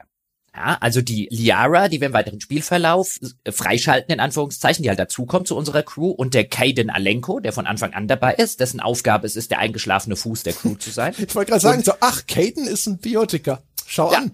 Genau, also also Caden, quasi, wo sich die die besten Geister ja aus mehreren Generationen zusammengetan haben, um den langweiligsten Charakter zu erstellen, der je gelebt hat. Ja, da ähm, haben sie sich Caden, Mühe gegeben. Ja, also sie, es war ein voller Erfolg. Also Caden ist auch dabei, der ist von Anfang an dabei, der ist der Crewbiotiker und später kommt Liara, die blaue dazu. Also eine, eine Asari, wie es heißt. Und die kann man ja auch mitnehmen und die haben dann die ganz tollen, das sind quasi die Magier dieser Welt. Die haben die ganzen tollen magischen Fähigkeiten, die können ja, oder die Jedi, die können Gegner in die Luft werfen, damit die da so rumschweben und nicht mehr auf einen schießen können. Und meine Damen und Herren, also mein Pro-Tipp ist es, nehmen Sie nie einen davon mit. Ja, die gehen einem, also Kaiden geht einem nicht nur als Person auf, den, auf die Nüsse, der geht einem auch im Kampf, genau wie Liara auf die Nüsse, weil dann lassen die Gegner irgendwie schweben. Und dann hast du gerade mit dem, mit dem, mit der Sniper Rifle schön drauf gezielt, will den Headshot verteilen, dann fliegt der in die Luft. Und du schießt daneben. Beziehungsweise die fliegen dann, die schweben dann auch durch die Luft, bewegen sich dabei und stehen nicht mehr so schön irgendwie neben der Deckung wie gerade eben. Es ist also alles, was die machen, sorgt dafür, dass es länger dauert, sie zu erschießen. Ja, wobei, ey, wie oft mir entweder Garrus oder Tali in einen wunderbaren Sniper-Shot reingerannt sind. Und ich, ey, was machst du denn da? Hallo? Ja, wie, wie, also wie oft mir, ich hatte jetzt in einer Mission, einfach weil es da storytechnisch viel um Liara geht, hatte ich halt Liara wieder dabei und ich habe mir wieder gedacht, nach so fünf Minuten ein, es war wieder der gleiche Fehler. Du kennst doch die Dialoge sowieso schon, hättest halt jemand anders mitgenommen, weil ungefähr gefühlt bei jedem dritten Gegner, so, und jetzt bist du, oh, jetzt fliegt er wieder in die Luft. Ja, ja, gut, aber also es gibt halt so eine Riege von Leuten, die sind einfach inakzeptabel aus verschiedenen Gründen und eben meistens aus Storygründen. Und das ist insbesondere Caden und Ashley, die absurden Standard-Milchbrötchen-Charaktere, von denen BioWare offensichtlich gedacht hat, das muss sein, wir können den Leuten nicht nur interessante Figuren zumuten, sondern sie müssen halt auch wirklich noch äh, die Auswahl zwischen männlich und weiblich aus dem generischsten, uninteressantesten und nervigsten haben, was es so gibt. Und die ziehen wir dann auch bitte schön durch die komplette Serie mit. Und bei Liara, da werden wir vielleicht später noch dazu kommen, ist es halt einfach so, das ist schon die Vorstellung so absurd blöde, dass ich immer denke so, nee, du bleibst zu Hause. Ach, okay, da werden wir noch dazu kommen. Aber ey, wir müssen nicht beide mitschleppen, Ashley oder Caden. Das sind unsere Anfangscrew mit, also nicht ganz die Anfangs. Ganz am Anfang haben wir einen dabei, dessen Job es nur ist, quasi so ein Redshirt. Ja. dessen ja, Job es genau. nur ist, nur ist auf dem ersten Planeten direkt beim ersten Angriff zu sterben. Aber dann kriegen wir auf dem Planeten Ashley, während wir Caden schon dabei haben, unsere Anfangscrew-Mitglieder. Und Caden ist der Biotiker, quasi der Magier, und Ashley ist so die, die Frontsau, äh, Gunnery Sergeant oder sowas ist sie, glaube ich. Also so eine Unteroffizierin, halt so eine Kampffront-Militärsau. Und Caden ist ein eingeschlafener Fuß und Ashley ist eine Rassistin. Und später im Spiel, da werden wir jetzt heute nicht dezidiert drauf einkommen, aber später im ersten Teil dürfen wir immerhin einen davon umbringen. Ja. Also das Spiel möchte, weiß ich, wir müssen einen opfern. Ich sehe das positiv. Ja, ich entscheide mich da einfach positiv an die Sache rumzugehen. Ich darf einen davon umbringen. Ja, wir haben, glaube ich, bei unserer ersten Folge zum Mass Effect schon gesagt, ich, wir bedauern, dass es nicht die Option gab, einfach beide an die Bombe zu ketten. ja, aber das, und ich habe halt immer, weil Rassistin ist noch schlimmer, finde ich, als Langweiler, ich habe halt immer gesagt, Ashley und tschüss an die Bombe, du bleibst hier, tschö mit Ö, ciao mit Au. Und dieses Mal werde ich mich durchringen, ja, Kaiden, äh, Ashley am Leben zu lassen. Als, als ob es irgendwie, weißt du, das Ding ist, ich habe damals auch Ashley gesprengt. Und dann war jetzt Caton also weitere zwei Teile mit dabei. Weiß ich noch irgendwas? Nee. Es ist, als ob Caden nicht mehr dabei gewesen wäre. Ich kann mich an exakt null erinnern. Es ist ein schwarzes Persönlichkeitsloch, der Mensch. Es hilft auch überhaupt nicht, also das ist jetzt wieder was, wo sie nichts dran getan haben. Caden ist eh ein bisschen komisch vertont. Also ich finde den Sprecher ein bisschen komisch. Der wirkt beinahe so ein bisschen, als würde er so eine Theaterrolle oder so machen. Und deswegen ist der auch vom Ton her komisch abgemischt. Also alle Gespräche mit Caden ist Caden gefühlt 100 Dezibel, also ich übertreibe natürlich maßlos, leiser als alle anderen und ich muss mich anstrengen und er redet auch so, als würde er die Hälfte der Zeit am Mikro vorbeisprechen. Es ist etwas seltsam, die, die, die Rolle ist gar nicht schlecht, aber es hilft halt auch wirklich null, dass die langweilig angelegte Figur auch noch so vertont ist, dass man sich jedes Mal auch noch anstrengen muss, um den langweiligen Krempel zu verstehen. Ja, und vor allem auch, man hat ja die Möglichkeit, dann immer wieder mal Gespräche zu suchen mit den Crewmitgliedern. Und du gehst zu so jemandem wie Caden, gehst du halt zweimal hin und denkst dir so, das war verschwendete Zeit. ja, aber du gehst natürlich trotzdem nach jedem erfolgreichen Einsatz, gehst, klapperst du natürlich der, das Schiff mit all deinen Crewmitgliedern ab und dann gibt's halt Caden und Ashley die halt beide so immer so eine Dialogoption haben, aller können wir mal reden, ja, aber sie haben nur nach jedem zweiten Einsatz oder so tatsächlich was zu sagen und jedes Mal, wenn du hingehst und sagst, können wir reden und dann Kane sowas sagt wie, nee, ich habe dir gerade nichts zu sagen, stehst du da, Gott sei Dank. ja. ja, also das ist wirklich fantastisch. Also da muss man aber auch schon mal sagen, Chapeau. Ne? Also wie du schon richtig gesagt hast, da wurde offensichtlich in einem Meeting einberaumt und dann saß man dort zwei Tage lang wie bei der Papstwahl. Und es durfte erst weißer Rauch aufsteigen, wenn es ihnen gelungen ist, wirklich einfach nur das, die, die, die, leerste, uninteressanteste Hülle zu erschaffen, die man sich vorstellen kann. Ja, einfach so, er ist nicht Teflon, sondern er macht dich selbst zu Teflon. Alles, was, was Kaden aussendet, das perlt einfach völlig rückstandslos an einem ab. Ja, und äh, Caden ist jetzt ja für meine Femshep, ist ja eine von zwei Romanzenoptionen, die ich habe. Also ich kann entweder mit Caden im Laufe des Spiels anbandeln, ja, oder mit Liara, also der Asari, die, glaube ich, also das wird ganz gut erklärt, auch in deren Hintergrundgeschichte. Also die ist nicht wirklich lesbisch sozusagen oder, oder homosexuell, sondern denen, denen ist es einfach egal. Das ist so ein Monogender, so eine Monogender-Rasse, die halt einfach sagt, wir können uns theoretisch mit allem paaren und auch tatsächlich fortpflanzen. Und das gilt in deren Kultur auch als ja als schick und eigentlich auch als modern, dass man sich mit Partnern von anderen Rassen fortpflanzt. Ob die jetzt Männlein oder Weiblein sind, ist völlig egal. Und auch für so Romanzen spielt das für die ein, also das, das Geschlecht schlicht und ergreifend gar keine Rolle. Das deswegen ist sie da so die, die Option sowohl für den männlichen Shepherd als auch den weiblichen Shepherd. Und wenn ich die Wahl zwischen Caden, ja, und der blauen habe, ist die blaue dran. Da ist sowas von. Ich finde die Background Story der Asari, das wirkt so wie so ein zusammengesponnenes Ding, um irgendwie zu erklären, so warum sie mit allen in die Kiste steigen und so. Ja. Die ganze Idee, also die Asari sind ist eine rein weibliche Rasse, die sich offensichtlich auch immer. Es ist keine weibliche Rasse. Also aber sind die nicht alles Frauen?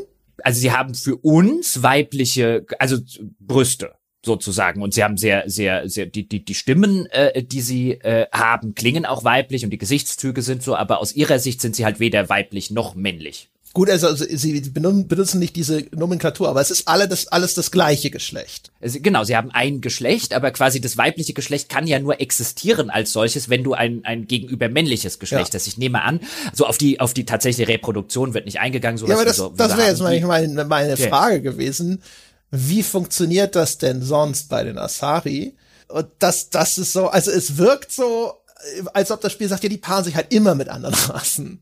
Oder? Ja, nicht immer. Ja. Also Shepard, Shepard fragt, also kann in einem Dialog explizit Liara fragen, wie das funktioniert. Und dann sagt Liara, sei jetzt nicht, also ungefähr ich paraphrasiere, du dummerle Shepard, denk doch mal drüber nach, wenn wir uns nur mit anderen paaren könnten, ja, dann gäb's, weißt du, dann wären wir nie sonderlich weit in unserer Evolution gekommen. Ja, genau. Ähm, aber, genau, wie, aber wie funktioniert, also das würde, das würde mich schon interessieren. Aber das wird nicht aufgeklärt, oder? Ja, doch schon so ein bisschen, dass es halt über so eine, über so eine Art telepathische, telekinetische Art ah. und Weise dann so eine Paarung funktioniert. Also wenn du mit Liara Sarah in die, in die Kiste hüpfst, dann erklärt die dir auch ein bisschen, bisschen mehr darüber, wie das Ganze so abläuft. Ich finde die Idee eigentlich ganz schnuckelig. Das ist so eine der Ideen, die ich an, an Mass Effect einfach mag. So diese, diese Idee, dass wir machen jetzt eine humanoide Monogender Spezies und wie könnte das bei denen funktionieren und so weiter. Weil am Anfang saß ich auch da und habe so ein bisschen gedacht beim ersten Mal spielen, ja, aber komm, die sehen doch schon sehr weiblich aus. Gut, sie sind blau, sie haben, sie haben so ein bisschen Tentakeln, da haben aber sehr feine und sehr, sehr, äh, ich sag jetzt mal in der Regel gut aussehende Gesichtszüge und sie haben halt sehr prominente Brüste. Und dann denke ich mir auch wieder, okay, aber wenn es humanoide, also säugetierartige Wesen, kann ja auch auf einem anderen Planeten entstehen, dann ist sowas wie zum Säugen der Na des Nachwuchses und so weiter. Das ergibt schon so ein bisschen Sinn, wie sie es, wie es gebaut haben, auch von der von der biologischen Art und Weise her und natürlich, werden wir auch wahrscheinlich noch drauf zu sprechen kommen im Rahmen der Serie, soll das Ding auch so ein bisschen eine, eine gewisse äh, Fantasie natürlich bei den Romanzenoptionen auch für ein Teenager-Publikum bedienen. Deswegen sind Brüste ebenfalls noch wichtig. Aber ich mag, also den Teil dieser, dieser Rasse, wenn es ins ganze Esoterische bei denen geht, sind finde ich sie langweilig. Aber den Teil finde ich eigentlich ganz interessant, dieses Monogenderhafte. Ja, also das hätte interessant sein können. Aber ehrlich gesagt, ich finde, also erstmal die Asari nach allen Merkmalen, die ihnen verliehen wurden, und es wurden ja für menschliche Betrachter nun mal geschaffen, sind es Frauen. Dann gibt es ist die Beschreibung natürlich auch noch mit weiblichen Zuschreibungen eher beladen. Sie sind besonders empathisch, sie sind besonders gute Diplomaten und sie sind tolle Bionden. Ne? Also nicht, sie sind keine harten Krieger oder sonst irgendwas, sondern sie sind feinfühlig und sie ne, haben so Intelligenzskills und sowas. Da brillieren sie. Und dann gibt's ja auch noch so, dann ist es so, dass die, die der erste richtige Asari-Kontakt ist ja mit dieser Consort und dann springt die sofort mit Shepard in die Kiste und es gibt so eine Szene wie aus Titanic, ja, wenn sie rumkopulieren und auf einmal ist so, ist so die Hand, aber es ist die blaue Hand von dieser Asari Consort an der Scheibe, ja, was in Titanic ja benutzt wurde, um den Orgasmus zu, so anzudeuten, ja, wir sind ja hier PG-13, wo ich mir sofort gedacht habe, so, ja, die hat, die hat auf hier Shepards Old Dick, da hat sie gewartet, ja, das, das ist es, jawohl. Ja, das ist, also ich meine, jetzt, jetzt, jetzt reden wir kurz an der Stelle vielleicht ein paar Takte darüber, was so die, was so die Darstellung von Sexualität und überhaupt mit äh, diese ganzen Romanzenoptionen.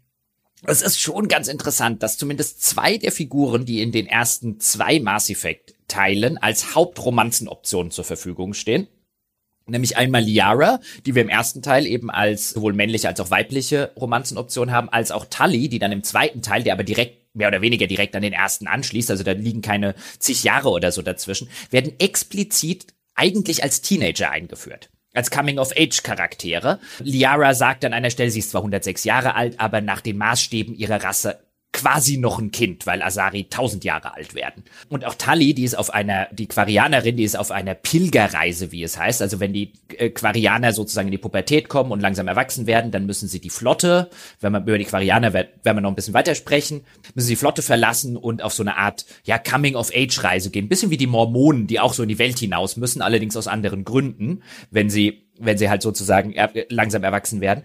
Und Tali wird im zweiten Teil, und im ersten Teil dreht sich viel um diese Pilgerreise, also um ihr Erwachsenwerden in, im kulturellen Sinne. Und Tully wird im zweiten Teil, der wie gesagt direkt an den ersten anschließt, dann eine Romanzenoption, wo man sich dann natürlich gerne und oft gefragt hat, weil die ja so ganz Körperanzügen, wie das denn tatsächlich gehen soll und so. Das ist so ein, so ein, so ein, so ein Problem, über das Fans seit Jahren sehr gerne diskutieren. Aber das sind zwei Teenager-Charaktere, die für den 29-Jährigen im Lore der Spielwelt Shepard zur Romanzenoption werden. Das finde ich auch, das finde ich jetzt so im Nachbetrachtung, das ist mir früher gar nicht so aufgefallen, habe ich natürlich auch nicht so drauf geachtet. Ich will das gar nicht groß kritisieren oder so, ich finde das nur interessant. Ja, also so gerade, weil es echt auch völlig ohne erzählerische Not angesprochen wird. Also Liara, wenn sie dir im ersten Teil sehr dezidiert sagt, dass sie eigentlich fast noch ein Kind ist und sie ist eine der drei Hauptromanzenoptionen. Das ist für den 29-jährigen Shepard. Das ist schon ja, also da, da merkt man schon, dass der 14-Jährige schon mit Kernpublikum des Ganzen gewesen ist. Vor allem ist es geil bei meinem Shepard, weil mein Shepard sieht aus wie 50. mein Shepard, wenn der um die Ecke, ich bin 29, dann, das ist dann so wie ähm, in, wo war das? Ich glaube in Superbad mit McLovin, wenn er diesen Ausweis fälscht, um Alkohol zu kaufen und dann irgendwie ein 30-jähriger Hawaiianer sein soll. So ist es bei meinem Shepard, wenn der behauptet, 29 zu sein. Ja, es ist ja, also ich will dabei, um Gottes Willen nicht, nicht keine sinistren Absichten oder so unterstellen. Ich glaube wirklich, das war so ein bisschen schon gedacht, okay, unser Publikum, 2007 befinden wir uns, ist immer noch pubertär männlich zu einem erheblichen, erheblichen Teil. Wir brauchen Romanzenoptionen, mit denen die was anfangen können. Die gesetzte Frau oder so, die ist da nicht so, weißt du, die mitten im Leben steht, das ist nicht so das, was die wollen. Es sind ja auch alle, also alle, natürlich jetzt nicht eine e-, enorme Vielfalt an äh, unterschiedlichen Charaktermodellen in dem Spiel drin und dementsprechend haben eigentlich auch so ziemlich alle Frauen haben diesen Supermodel-Körper mit üppigen Brüsten und einer extrem schlanken Taille und dafür einer breiten Hüfte und sonst irgendwas. Also das sind alles so Sanduhrfiguren und äh, das fällt einem natürlich dann sowieso auch extrem auf, einfach weil das alles so uniform ist. Aber das ist halt natürlich auch dem Produktionsniveau der Zeit geschuldet, wenn man das in Verbindung bringt, vor allem mit einem Spiel, das so ausladend ist in seinen Ambitionen. Mhm. Aber das überhaupt, das, das, das Frauenbild ist eigentlich, also das sollten wir mal im Hinterkopf behalten für den, für den weiteren, für die weiteren Teile und die weiteren Besprechungen und insbesondere mal gucken, wie meine, wie meine Femshap jetzt weitermacht. Es gibt an der Stelle, vielleicht sei das mal gesagt, weil ich sie jetzt nicht sonderlich Renegade spielen werde, also die, die eher äh, ruchlose Option. Es gibt mehrere Videos, die sehr gerne gemocht werden in der Mass Effect, unter Mass Effect Fans, die, die es schon seit vielen Jahren gibt. Und ich sage es jetzt so, also ich bin kein Fan der Wortwahl, aber die findet man unter, bei YouTube häufig unter Femshap is a bitch. Und die meinen das aber positiv in dem Sinne, also wo eine zehnminütige Zusammenfassung von allen Momenten ist, wie Femshap halt irgendwelche Leute so richtig, also in der Regel Bösewichte oder so, halt auf so eine richtig geile Art und Weise runtermacht, ihnen eine ballert, sie erschießt oder sonst irgendwas. Und du siehst halt daran, dass überhaupt diese Videos existieren und teilweise Hunderttausende von Aus Aufrufen haben, auch da, welches Frauenbild äh, die das häufig junge männliche Zielpublikum über die Jahre halt cool gefunden hat bei der weiblichen Shepard. Ja, du merkst es an verschiedenen Stellen. Also ich habe schon erwähnt, es gibt auf der äh, Citadel gibt es einen Asari Escort Service, sag ich jetzt mal, den die Consort, ja, eine Asari Figur, die dort auftritt. Und die ist so, weiß ich nicht, wie so eine Geisha, die halt also für Kunden alle möglichen emotionalen Bedürfnisse befriedigt, von Freundschaft über so eine Art Psychotherapie bis hin zu Sex. Und erstens, wenn man, wenn diese Figur das erste Mal gezeigt wird, sieht man ihr Gesicht nicht, aber die Kamera zeigt schon mal ihren Arsch. Das zweite ist aber dann auch umgekehrt, wenn dann Shepard für ihr einen Gefallen tut, dann äh, gibt's am Schluss so das Ding, wo du sagst, so alles klar, alle Auftrag erledigt. Und dann ist die auch sofort sehr, ich sag mal, zudringlich und übergriffig. Die fängt dann an, mich so im Gesicht zu betatschen und so. Und das Spiel denkt natürlich überhaupt nicht daran, dass mein Shepard sagt so, ey, was soll das? Sondern das Spiel geht davon aus, der will das. Das geht auch so weit, dass ich als mein Shepard sage, so alles klar, ich habe das gemacht, was habe ich denn davon? Und dann kommt Sex. Ich hatte nie vor, mit meinem Shepard Sex zu haben. Und schon gar nicht jetzt so früh und mit der, ja?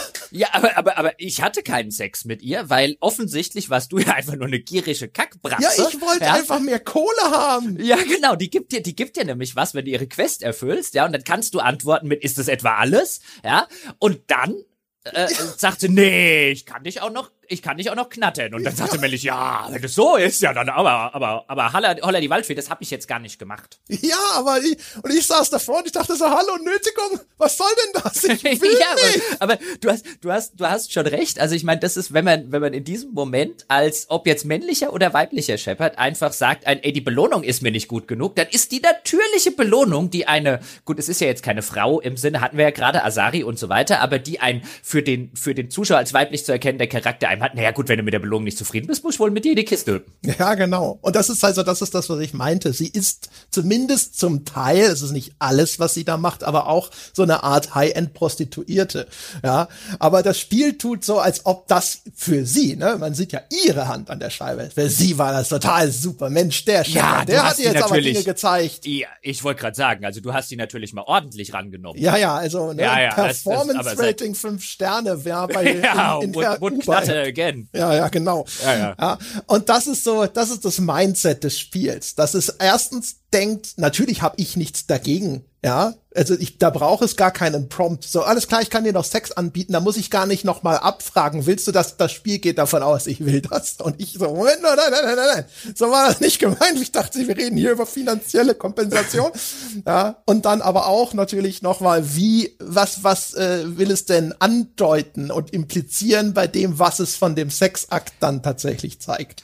Natürlich. Also es will schon, dass du der Stecher mit dem ja, Hengst Stecher und so, ja, ja, der, der, der, genau, der, der Hengst, der die, der die, äh, ich, ich, gehen wir gar nicht. Ja, da kannst weiter, du doch was lernen mit deinen wahrscheinlich 350 Jahren in dem Job. Ja, also wollte wollt gerade mal sagen, so nächste Woche wieder.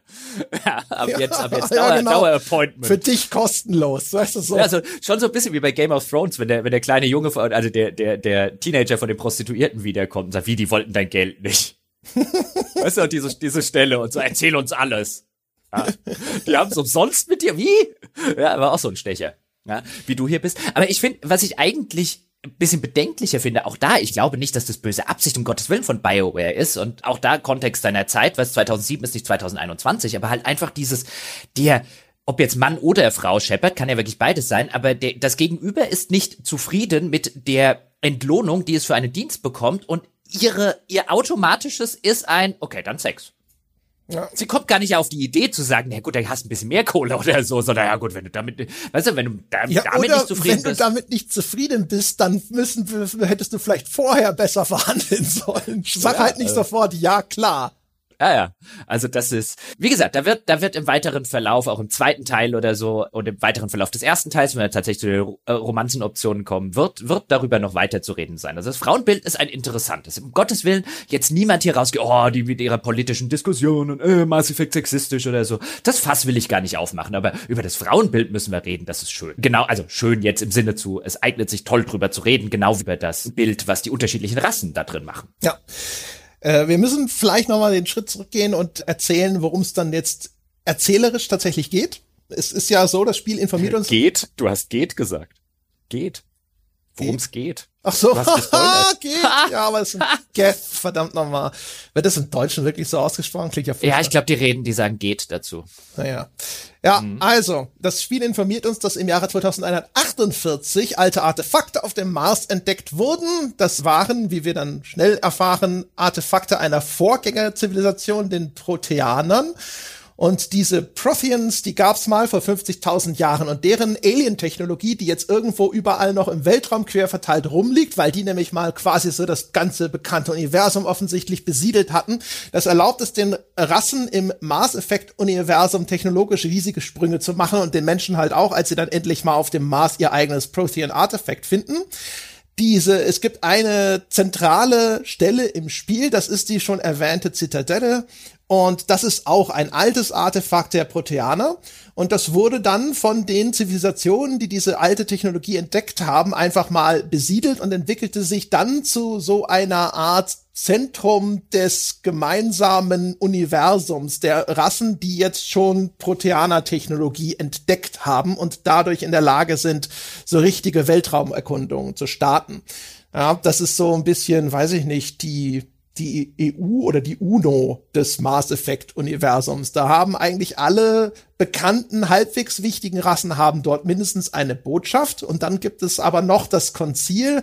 Das ist so der ältesten Rat des Ganzen. Der, der UN-Sicherheitsrat. Das sind die, die wirklich was zu melden haben. Hat der UN-Sicherheitsrat was zu melden? Ja, wenn sie sich einig werden würden, schon. Ja, gut, ja. In dem Fall ist das ein bisschen einfacher, weil das Konzil ist noch sehr dünn besetzt. Das ist nämlich momentan besteht das eigentlich nur aus den Asari, das sind die Blauen. Dann gibt's die Salarianer, die kennen wir noch nicht. Das sind, ist die sehr nüchterne Wissenschaftsrasse, die sind schwer zu beschreiben, sind so ganz. Große Salamander. Ja, so. Große Eidechsen. Hagere, Eidechsenartige mit ganz großen Augen. Und dann gibt, sind da noch die Turianer vertreten. Das sind die coolen Insektenartigen, zu denen zum Beispiel auch Garrus gehört. Das ist so die Besetzung des Konzils und die Menschen, die würden gerne dort mitmachen, genauso wie viele verschiedene andere. Aber man muss sich das erst verdienen. Ja, man muss sich erstmal beweisen, dass man da mitsprechen darf. Und so weit ist es mit den Menschen noch nicht. Die sind nämlich die neuen Emporkömmlinge. Die sind erst seit 19 Jahren überhaupt auf der Zitadelle vertreten und sind sowieso schon so schnell nach oben geschossen, dass viele andere Rassen sehr kritisch darauf reagieren und sagen so, Moment mal, die sind quasi die Neulinge hier an Bord. Das ist der Typ, der erst seit drei Jahren für die Firma arbeitet. Wieso soll der denn jetzt schon befördert werden? Ich arbeite schon seit sieben Jahren hier. Ja, oder seit 50, wie in manchen äh, Fällen. Und dann gibt's diese Eifersüchteleien, da gibt's die die Rasse der oder die Spezies, sollte man eher sagen, der Volus, die schon seit, glaube ich, Tausenden von Jahren oder zumindest seit Hunderten von Jahren dort eine Botschaft hat und deren Botschafter dann direkt, wenn wir dem das erste Mal begegnen, auch sehr, sehr ärgerlich uns gegenüber reagiert, weil halt so ungefähr ein, wir sind hier seit hunderten von Jahren schon da und wir haben keinen Sitz im Council und ihr seid quasi gestern gekommen und seid hier jetzt schon im Gespräch dafür und dann ist natürlich der Ärger und das, das ist halt eine der schönen Sachen, die Mass Effect in dem ganzen Universum macht, in dem ganzen Lore macht, weil es das Ganze glaubwürdig macht. Der Ärger der Volus richtet sich natürlich nicht, wie wir es ja auch tatsächlich kennen, so wirklich nach oben an die anderen Leute im Council, wo man dann sagen müsste, was seid ihr für welche, weil da trauen sie sich nicht ran, also sind sie eifersüchtig auf den, wie genau in so einer Firmenstruktur, die du gerade gesagt hast, wo es halt häufig so ist, dass sich dann der Ärger und teilweise auch der Hass auf den Emporkömmling, der eigentlich gar nichts dafür kann, richtet und weniger auf den Chef oder die Struktur, die das überhaupt erst ermöglicht hat, weil da traut man sich ja nicht ran, zum Chef zu gehen, zu sagen, was soll denn das hier? Das traut man sich nicht, also hasst man den anderen. Richtig, ganz genau. So, und die Menschen also, die schielen darauf, dass sie einen, äh, einen Platz am Tisch bekommen, was eben dieses Konzil angeht. Und einer der ersten großen Schritte ist jetzt in greifbarer Nähe. Es wird eine, es steht zur Diskussion, dass ein Mensch in den Rang eines Spectres erhoben wird. Und dafür sind wir vorgesehen. Wir sind ein Kandidat, möglicherweise Spectre zu werden. Und die Spectres, das ist so, der Judge Dredd in dieser Welt. Also die Spectres ist eine Sonderorganisation von Superagenten, die allein diesem Konzil unterstellt sind und die deswegen im gesamten bekannten Universum oder zumindest in dem gesamten Universum, das diesem Konzil sich unterordnet, völlig extraterritorial, sagt man das so? Ja, äh, agieren können. Also für die gilt quasi kein Gesetz dieses Universums. Die sind nur dem Konzil verpflichtet und wie wir im weiteren Spiel sehen werden, nicht mal notwendigerweise den. Ja, also das ist, das ist so die, das, das ist so der, der, das Konzept des Spectres in dem Spiel. Also sie sind Superheld wäre jetzt zu viel gesagt, aber sie sind schon der James Bond mit erweiterten Kompetenzen in dieser Spielwelt. Und das Konzept des Spectres ist eigentlich so eine, so eine interessante Idee, weil eigentlich, so von der, von der erzählerischen Sache, weil eigentlich bist du dir als Autor sehr wahrscheinlich darüber im Klaren, dass die im Kontext dieser Spielwelt man eigentlich wenig Sinn ergeben. Also das, das Council sollte so etwas wie einen Spectre nicht erlauben, weil halt einfach, wie wir auch im weiteren Spielverlauf sehen werden, die Nachteile äh, eines solchen unter, unter, weil sie alle Kompetenzen haben, alle Gewalt, alles sonstige, über jedem Gesetz stehen und so weiter, nur irgendeinem Council, das im Zweifelsfalle Lichtjahre entfernt ist, verantwortlich zu sein, das fördert nicht irgendwelche, glaube ich, guten Sachen in der Regel. Also ist das eigentlich ein Konzept, wo man sagen müsste, das kann doch in einer so weit zivilisierten Welt, eigentlich sollte man doch auf sowas nicht zurückgreifen müssen. Sie versuchen es ein bisschen rudimentär zu erklären, aber du merkst, warum sie das Konzept des Spectres eigentlich haben. Weil der existiert nicht, weil sie das für so eine tolle Idee halten, sondern das brauchen sie, damit dein Shepard nachher den ganzen Krempel machen kann, den dein Shepard macht, ohne dass auf der anderen Seite jemand sagt, also das würden die doch nie im Leben erlauben. Also weißt du, da ist halt auf der einen Seite die, der Glaubwürdigkeitsverlust wäre viel höher, wenn du dieses Konzept des Spectres nicht machen würdest. Das finde ich halt so interessant. Also sie brauchen den als erzählerischen Kniff, damit dein Spec, dein, dein, dein Shepard und dein Spectre, den du dann eben als Shepard spielst, überhaupt diese Wirkmacht auf das Universum haben kann, die er im weiteren Spielverlauf bekommen soll. Ja, also für das, was sie sich ausgesucht haben, was sie dann da erzählen wollen, dafür ist der Spectre sozusagen ihre Erklärung er ist, das ganze Konzept des Spectres an sich ist idiotisch. Weil, also, das würde keine Sau machen und es würde auch keine Sau so machen. Also, ne, das gibt also diese super Kaste der Spectres, die halt sich quasi jeden Scheiß erlauben können. Und es gibt so gut wie überhaupt keine Oversight, also keinerlei Kontrollinstanzen. Die einzige Kontrollinstanz, die nominell e-, existiert, ist eben das Council. Und man sieht dann später im Spiel, das erlaubt dir das Spiel sogar auch noch dann als Dialogwahlmöglichkeit. Du kannst dich entscheiden, das ist übrigens sehr schön, in Telefonaten mit denen, wenn sie dann nach Missionen von dir teilweise Rechenschaft verlangen, einfach aufzulegen. und da passiert nichts, ja. Du bist halt ja, ja. völlig unantastbar offensichtlich. Ja, also auch denen, denen du gegenüber eigentlich Rechenschaft schuldig bist, weil jetzt nehmen wir mal eine Sache vorweg, aber es gibt eine sehr berühmte äh, Stelle auf einem Planeten namens Noveria. Dort stellst du fest, dass eine vermeintlich ausgestorbene feindliche Insektenrasse, so eine Art Spinnenrasse, doch die vor tausenden von Jahren ausgestorben ist, nachdem man sie vernichtet hat, weil die eben drohten die ganzen Zivilisationen zu vernichten. Die ist doch nicht ganz so ausgestorben. Es gab halt so aller Alien, gab es eine böse Firma, die hat die äh, irgendwo in einem alten Schiff gefunden, ein paar Eier von denen und hat die wieder ausgebrütet und jetzt gibt's eine neue Königin dieser Rasse, die Rachni heißt, und die kannst du jetzt, eine der großen moralischen Entscheidungen des Spiels, für das es ja sehr bekannt ist, die kannst du jetzt schonen, also freilassen, ja, du willst kein Genozid an einer gerade wie neu erwachten Spezies machen, die verspricht auch, dass sie ganz nett und ganz brav sein wird und dass das früher alles nur ein Missverständnis gewesen ist und das war eher, eher alles so, hm, ja, oder du kannst sie umbringen, direkt dort, äh, und sagen, nee, nee, bevor ich hier die Gefahr wieder eingehe. Und mal unabhängig davon, dass es zwischen diesen beiden Wahlmöglichkeiten sehr offensichtlicherweise noch einen ganzen Haufen anderer gegeben hätte und man das nicht in diesem einen Moment hätte entscheiden müssen und so weiter, aber der Spieler soll ja viel Wirkmacht haben. Und wenn du es dann wie mein Shepard oder meine Shepard gemacht hast und hast gesagt, die lasse ich jetzt laufen, dann sprichst du später nach der Mission kurz darauf wieder mit dem Council, das ist dann zugeschaltet und ich habe natürlich immer brav mit denen geredet, ich bin ja eine vorbildliche Shepard und dann sagen die auch so, Shepard, was haben Sie sich da gedacht, die Rachni laufen zu lassen? Wissen Sie denn nicht mehr, also wenn die jetzt kommen und die ganze Galaxie Praxis auslöschen, dann sind sie aber dran schuld. Dann sagt dein Shepard so, ja, also mir hat die ja versprochen, das macht die nicht mehr. Ja, also äh, Genozid ist jetzt rum und so. Und dann sagt das Council auch nur, naja, da hoffen wir mal, dass sie recht haben.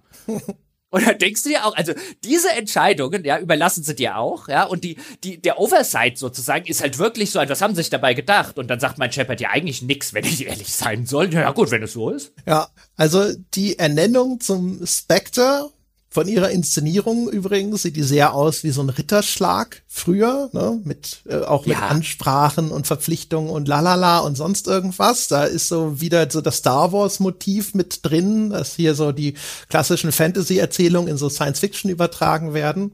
Aber man hat eigentlich nach dem, was einem erklärt wird, äh, den Eindruck, es sollte so sein, dass du trotzdem diesem Council untergeordnet bist. Das sind deine Chefs. Aber effektiv hat man das Gefühl, die haben dir so eine Art Vormundschaft übertragen. so, also sobald du zum Spectre ernannt bist, können sie eigentlich auch nichts mehr machen.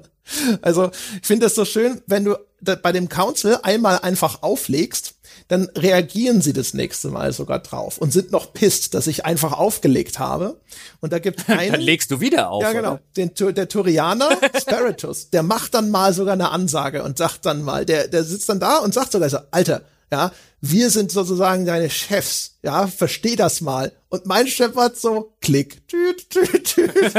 Aber passiert was? Nein. Ist es natürlich trotzdem geil, das zu machen in dem ja. Moment? Ja.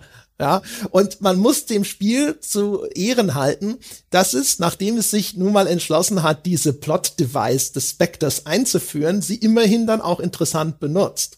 Weil es gibt zum Beispiel auf der Citadel gibt es eine Sicherheitsabteilung, CSEC. Das ist, sind diejenigen, die dort die Polizei sind, sozusagen auf der Zitadelle.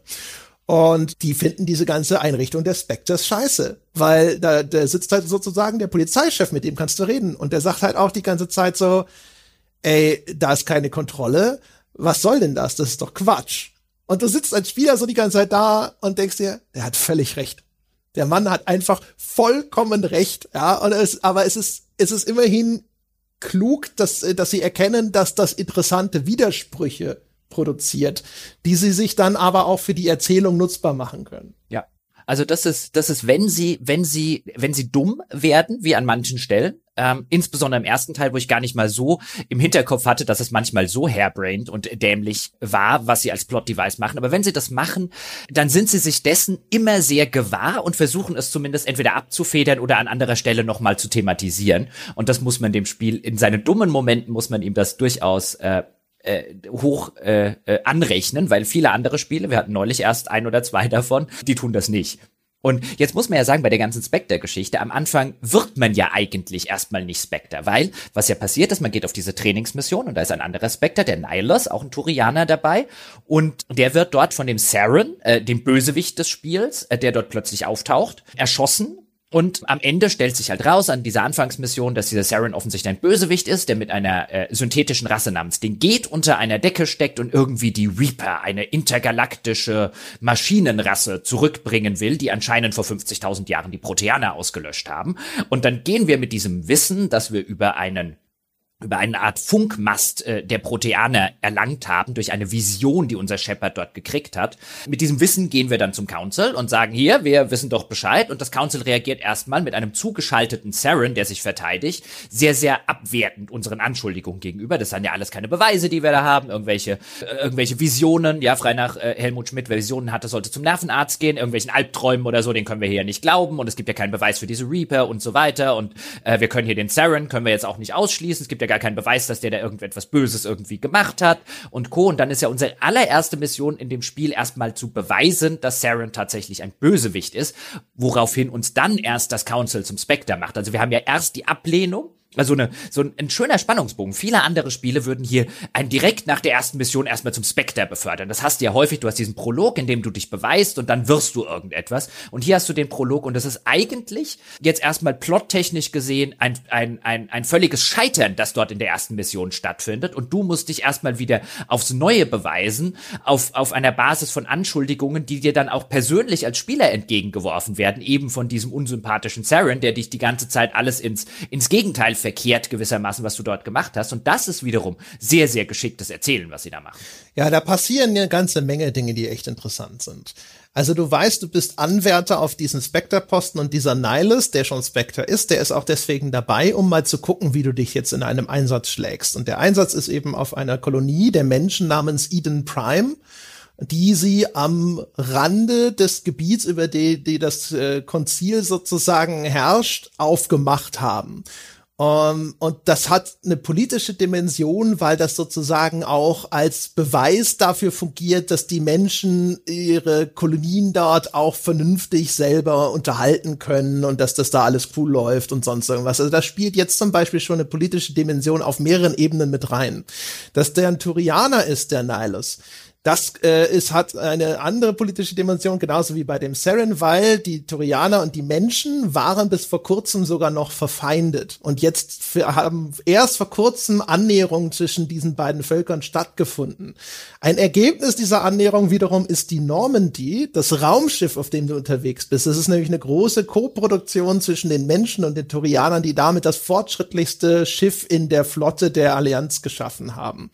Und das sind einzelne Bauteile, die dir im Rahmen von erstens dieser Einführungs-Tutorial-Mission und dann danach dem Abschnitt auf der Zitadelle nahegebracht werden. Und man sieht an dieser er kurzen Erzählung nur über diese We Zusammenhänge, die dort schon überall mit drin stecken, dass da unglaublich viel miteinander verwoben ist. Und da kommen wir jetzt hin. Ich glaube, jetzt, wenn man so zugehört hat bisher, weil wir drüber gesprochen haben, dass das Gameplay eigentlich so eher so eine nette Abwechslung zwischendrin ist, sagen wir es mal positiv, und dass es auch einige Dinge gibt, die ein bisschen dumm sind. Man fragt sich ja schon, ja, aber warum wird denn so ein Gewese um dieses Spiel gemacht? Und das ist eine der ganz, ganz großen Stärken. Das, was man so unter Worldbuilding normalerweise vielleicht subsumieren würde. Mass Effect macht es erstens ganz wunderbar, eine Welt zu zeichnen, in der ganz viele Abhängigkeiten und Verbindungen existieren, die herleiten, warum bestimmte Beziehungen untereinander zwischen diesen Völkern so sind, wie sie sind, warum bestimmte Weltbilder so sind, wie sie sind, warum bestimmte Dinge so gemacht werden, wie sie gemacht werden. Und es lässt sich auch die Zeit teilweise vielleicht sogar auch bis hin da zu einem Punkt, wo es dann vielleicht sogar anstrengend wird, um das in einem extrem ausladend ruhigen ersten Drittel zu erzählen. Und es bildet das Ganze halt auch noch im Rahmen seiner Erzählung aktiv, würde ich jetzt mal sagen, ab. Wenn du jetzt einen Elder Scrolls zum Beispiel nimmst, ist ja auch eine Reihe, die extrem viel Lore und Worldbuilding hat. Aber das Lore und das Worldbuilding spielt für meine Spielfigur im Kontext dieser Welt nicht den Hauch einer Rolle. Das kann ich entdecken, aber das Spiel für meine Motivation, für Dinge, die ich tue, abseits der Hauptstory, wo sowieso 90 Prozent des Spiels stattfindet, ist das einfach egal. Im Sinne von einem, was ich jetzt als nächstes mache, was ich dort tue, was ich hier tue. Und hier, wo wir eine ausdefinierte Person und einen ausdefinierten Charakter spielen, ist das ganze Lore auch tatsächlich wichtig für die Dinge, die meiner Spielfigur die ganze Zeit passieren. Und es geht ja sogar noch weiter teilweise, was du bei den Turianern jetzt erwähnt hast, die, die bis vor kurzem noch im Kriegszustand mit den Menschen waren. Dieser Krieg, der bei den Menschen als Erstkontaktkrieg bekannt ist, der bei den Turianern einen anderen Namen hat. Auch diese Kleinigkeit im Lore finde ich ganz witzig, weil sie zeigt, wie durchdacht das Lore ist. Denn natürlich, für die Turianer waren die Menschen nicht die erste Rasse, die die, die, die zu Gesicht bekommen haben. Deswegen kann es bei denen nicht der Erstkontaktkrieg heißen, im Gegensatz zu den Menschen. Worauf basierte dieser Erstkontaktkrieg? Der basierte darauf, darauf, dass die Menschen, die jetzt über diese Ruinen auf dem Mars diese Proteaner-Technologie entdeckt haben, und die fanden dann die dem Spiel titelgebenden Mars Relays, also die, die, also Massenrelays, die, in de, mit denen man in der Lage ist, ganz, ganz weite ganz, ganz weit entfernte andere Massenrelays äh, äh, zu erreichen und damit sozusagen riesige, gewaltige intergalaktische Distanzen in einer, in einer Millisekunde gewissermaßen zu überbrücken. Und die entdeckten die Menschen, die fanden raus, wie man dank den Proteanern, wie man die aktivieren konnte. Und die, die, die großen Massenrelays funktionieren halt so, irgendwo gibt's eins und irgendwo in der anderen Galaxis gibt's ein anderes, also quasi den, den, den Zwilling. Und zwischen den beiden kann man hin und her reisen. Und die Menschen, ja, ganz eifrig wie sie waren, haben halt angefangen, alle Massenrelays, die sie entdeckt zu haben, gleich mal zu aktivieren und zu gucken, wohin die führen. Und dabei sind sie den Turianern über den Weg gelaufen, die das Ganze schon ein bisschen länger machen und halt wissen, sowas macht man nicht, weil man weiß nicht, was auf der anderen Seite ist. Da könnten zum Beispiel, wie es auch passiert ist, sowas wie die Rachni hocken, die ich früher erwähnt habe, und dann fangen die an, die ganze Zivilisation zu zerstören. Also fanden das die Turianer kacke, haben angegriffen, die Menschen haben sich verteidigt, es kam zum Erstkontakt Krieg, der dann vom, vom Konzil wieder aufgelöst wurde. Und da kommt halt diese ganze Animosität der beiden Rassen untereinander her. Und das ist halt als Lore-Unterbau von allen Seiten verständlich. Da gibt es keinen Bösen, da gibt es keinen Guten. Das ist einfach eine cool erzählte Lore-Geschichte, die im weiteren Spielverlauf total interessant wird und auch im weiteren Spielverlauf abgebildet wird in den Animositäten untereinander, bis hin dann zum dritten Teil, wenn man die als Verbündete gewinnen muss im intergalaktischen Krieg gegen die Reaper und aus dieser, von dieser Sorte der Erzählungen gibt es halt einen ganzen Haufen im Spiel. Die Quarianer, die von ihrer, von ihren selbst geschaffenen Sklaven in Anführungszeichen aus ihrer Heimatwelt vertrieben wurden und, und, und, und, und. Und das macht Mass Effect sowas von großartig, dass wenn man möchte und auch die Codex-Einträge, die in der Regel echt gut geschrieben sind, die einem auch noch in der, in der Mehrzahl vorgelesen werden von einer angenehmen Erzählerstimme, wenn man sich da ein bisschen, bisschen mit reindenkt, mit reinfühlt und auch äh, die Bereitschaft mitbringt, da in einer fremden Welt und in einer schön ausgedachten Space Opera mit fantastisch vielen unterschiedlichen Kulturen, Alienrassen und so weiter zu versinken. Herrlich. Auf jedes Mal aufs Neue wieder ein Genuss. Und so clever gemacht. Also ähm, es geht ja damit los, man ist auf Eden Prime und Eden Prime wird angegriffen von einer Roboterrasse, nämlich den Geth. Auch das übrigens wieder eine Gruppe, von der man lange nichts gehört hat. Man dachte, man sei die los. Und jetzt auf einmal überfallen die auch noch die Vorzeigekolonie der Menschen. Und jetzt sollst du als Shepard also dahin. Das ist keine wahnsinnig lange Mission. Und man kämpft dort also gegen die Geth. Der Saren bringt den Nihilus um, will offensichtlich oder hat dort offensichtlich irgendeine Proteaner-Technologie gestohlen. Und es ging offensichtlich um diesen Beacon. Und der Beacon ist aber noch da. Und als der Shepard sich den anschaut, Eher unfreiwillig übrigens, nur weil Ashley die dumme Nuss da rumschnüffeln musste, ja? Nee, Caden. Bei, bei, bei Femshep ist es Caden. Ja, bei mir ist es Ashley. Ja, also er ist nicht nur, er ist nicht, ja, Ashley ist aber wirklich dumm. Also ich meine, da kannst du sagen, it's in character. Ja, aber Caden, ja. ja. Auf jeden Fall, und dann kriegt der, kriegst du halt so eine komische Vision. Die Vision ist nicht so super geil gemacht, wenn man hinterher dann erfährt, was angeblich dort zu sehen gewesen sein soll. Die sieht aus wie diese Höllenvisionen oder Videos, die in Event Horizon zu sehen sind. Und man denkt so, weil überall ist so komisches Fleisch und Gesichter und vielleicht ein bisschen Technik und denkst dir so, um Gottes Willen. Und hinterher kommt Shepard an und sagt, ja, ich habe gesehen, wie die Proteaner damals von den Reapern ausgelöscht wurden vor 50.000 Jahren. Und du so, Nee, das hast du nicht gesehen. Du hast roten Schleim gesehen und einen Transistor umgeben von roten Schleim und ein Gesicht in roten Schleim. Und sonst hast du nichts gesehen. Du verarscht jetzt ja. gerade alle. Das hast du dir ausgedacht. Du, du, du merkst halt, dass sie die Vision, also quasi diesen, diesen apokalyptischen Untergang der Proteaner, den Shepard gesehen hat, also im Lore, den wir aber nicht sehen. Du merkst halt, den können sie mit den damaligen Sachen und technischen Möglichkeiten halt nicht darstellen. Und sie wollen den halt noch obskur halten mhm. und nicht zu explizit machen. Und er soll aber dramatisch und bisschen gruselig und mysteriös aussehen. Aber auch dann später, also es kommt ja dann so zwischendrin eins, wo ich erst dachte, ach, das ist ja sogar eine Erklärung, hatte ich ganz vergessen, weil dann heißt es, das ist ja Information, die dieser Beacon in den Shepard reingebeamt hat, die aber gedacht war für einen Proteanerverstand. Und deswegen kommt dein Gehirn damit nicht klar. Und dann kommen, kommt hinterher, ist es dann so, dass ihm die Asari dann helfen, dass er das verarbeiten kann. Und dann sagt er so, dann siehst du es noch mal ein bisschen klarer. Und du denkst dir so, äh, trotzdem gewagte Interpretation. Das könnte auch einfach Pompeji sein, was du da siehst. Du bist dir sehr sicher. Ich habe ich hab mir halt immer so ein bisschen gedacht, also meine, meine persönliche Erklärung war halt, also ich sehe einfach was anderes als Shepard. Weißt du, weil ich, ich spiele ja Shepard, aber ich bin nicht. Weißt du, da, einfach durch diese Diskrepanz, dass ich eben nicht ich selbst im, im Weltall bin. so, so retcon ich mir das zumindest halbwegs hin, damit es mich nicht ganz so sehr stört. Ja, ich kann mir sowas auch immer hinbiegen. Stören tut mich das sowieso nicht. Es ist nur so ein Ding, wo du davor sitzt und dir denkst so, ja, okay. Also das Ding, das wurde gemacht mit einer Absicht, einen atmosphärischen Teppich vor dem Spieler auszubreiten und dass das dann vielleicht nicht so richtig zu dem passt, was hinterher erzählt wird, ist erstmal wurscht. Es soll irgendwie ein bisschen so, oh, gruselig, was ist denn das? Soll das machen? Aber egal, auf jeden Fall, was ich fantastisch finde, ist folgendes. Ähm, das Spiel nach dieser Einführungsmission findet dann für eine ganz lange Zeit, zumindest wenn man es ein bisschen gründlich spielt, auf dieser Citadel statt und man rennt auf dieser Citadel ewig hin und her und so weiter und so fort. Und das ist eigentlich eine Pacing-Vollbremsung, die da stattfindet. Und das ist das, das ist dieser Teil, von dem wir vorhin schon gesprochen haben, wo man sagt, das würde man heute auf gar keinen Fall mehr bei einem AAA-Spiel durchwinken oder zumindest ist, das wäre ein harter Kampf intern. Und man hat ab und, also mir geht's auch ab und zu immer noch so, dass ich denke, um Gottes Willen, das zieht sich ja wie Kaugummi. Es gibt aber zwei Hauptgründe, warum das trotzdem funktioniert und das macht für mich auch einen großen Teil der Brillanz von dieser Mass Effect Erzählung aus. Und das ist erstens, der Prolog etabliert extrem viele interessante Mysterien auf relativ dichter Strecke. Das heißt, du kommst allein aus dieser Prolog-Mission raus und es geht um, was, wer sind diese Geth? Was wollen die Geth? Was machen die mit dem Saren? Was ist das Ziel von Saren? Wer ist diese komische Asari, die mit dem Saren auch noch zusammenarbeitet, die wir in einer Cutscene kurz sehen? Was, ist, was ist das für ein Raumschiff? Genau, was war das für ein Riesenraumschiff? Was ist mit mir passiert bei diesem Beacon? Wer waren eigentlich diese Proteaner? Und dann sogar noch auf der Citadel so ein bisschen untergeordnet, wer ist dieser Shadow Broker, von dem alle reden?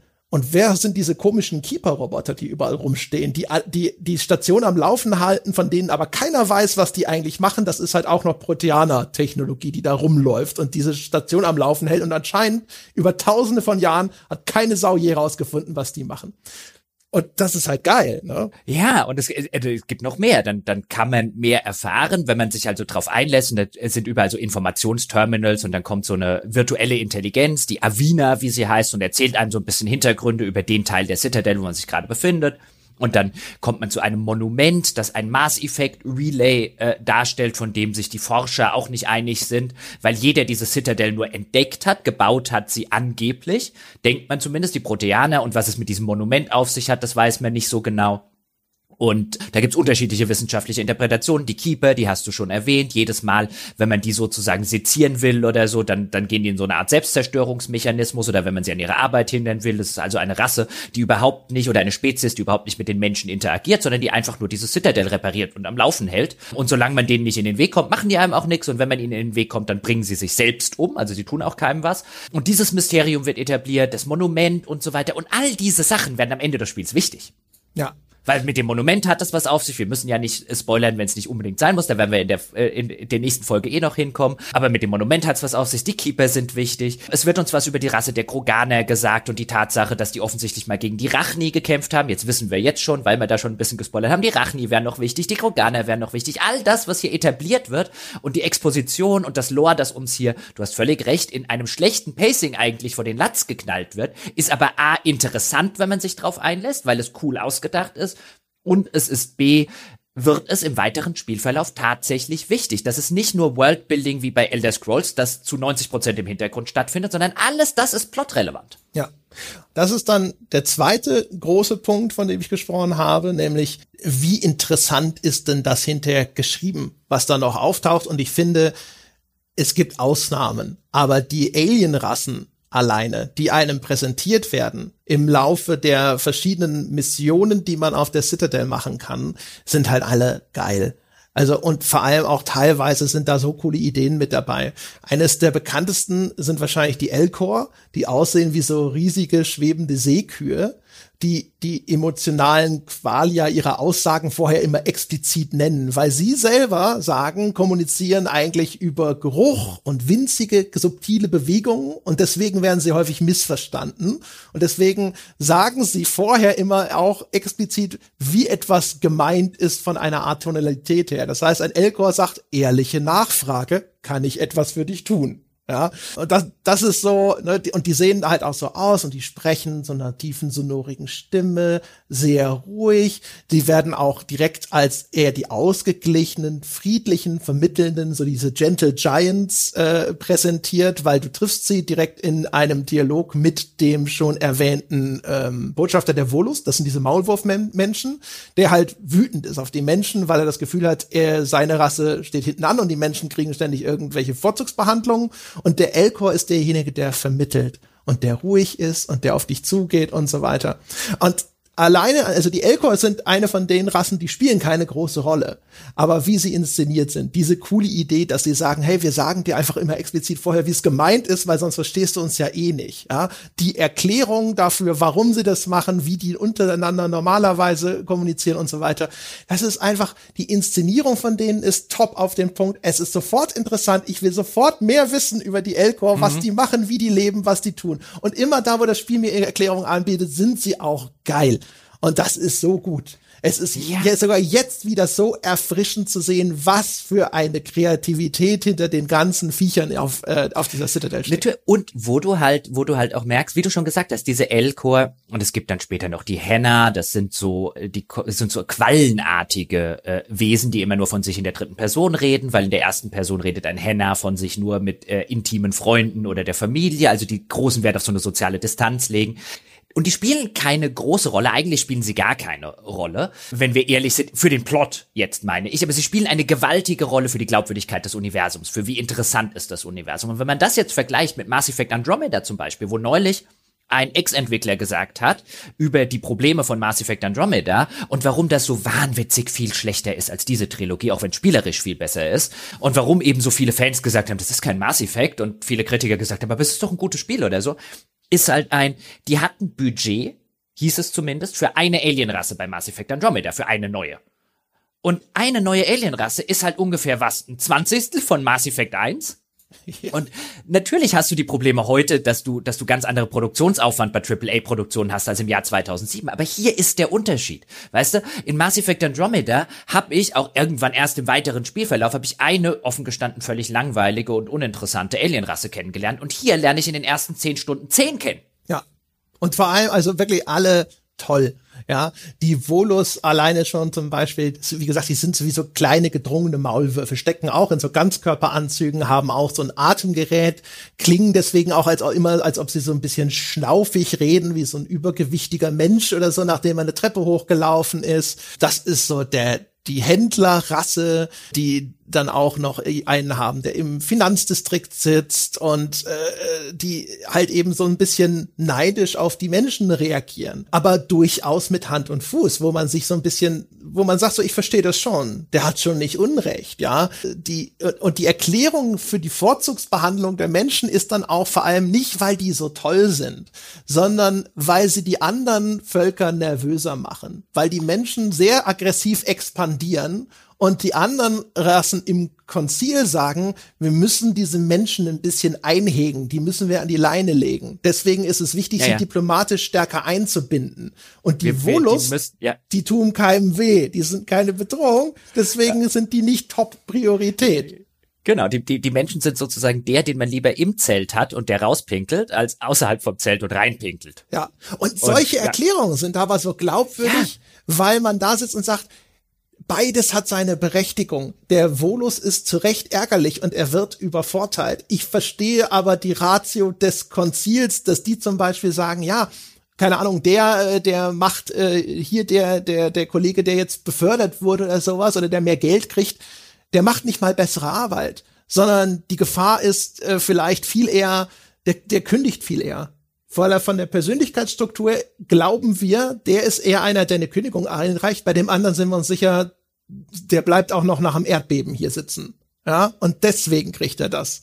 Und diese Erwägungen, die irgendwo unfair sind, die aber aus der Position derjenigen, die diese Entscheidung treffen, dann wieder nachvollziehbar werden, das macht es so interessant, weil das halt, du, du, du merkst, das ist durchdacht und das ist mit Hirn geschrieben. Das ist nicht einfach nur, ja, ist halt so und ach, die sind böse und ach, die sind gut.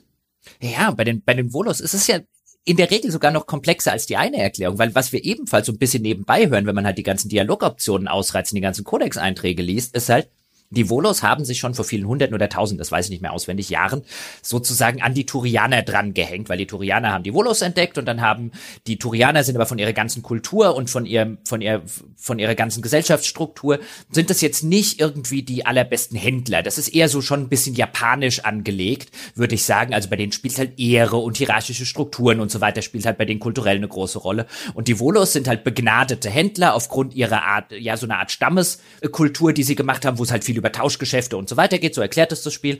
Und dann haben die sich sozusagen ein bisschen symbiotisch äh, dort dran gehängt und die Rolle erfüllt, die die Turianer halt nie erfüllen konnten, waren aber halt auch nie in der Position, mehr machen zu müssen, als irgendwie die Händler für die Turianer zu sein. Und jetzt sagt halt das Konzil, wenn wir jemanden in das Konzil aufnehmen, dann muss der halt intergalaktische Polizeisachen erfüllen, gewissermaßen. Und das können wir von den Volos nicht verlangen, weil das können die gar nicht.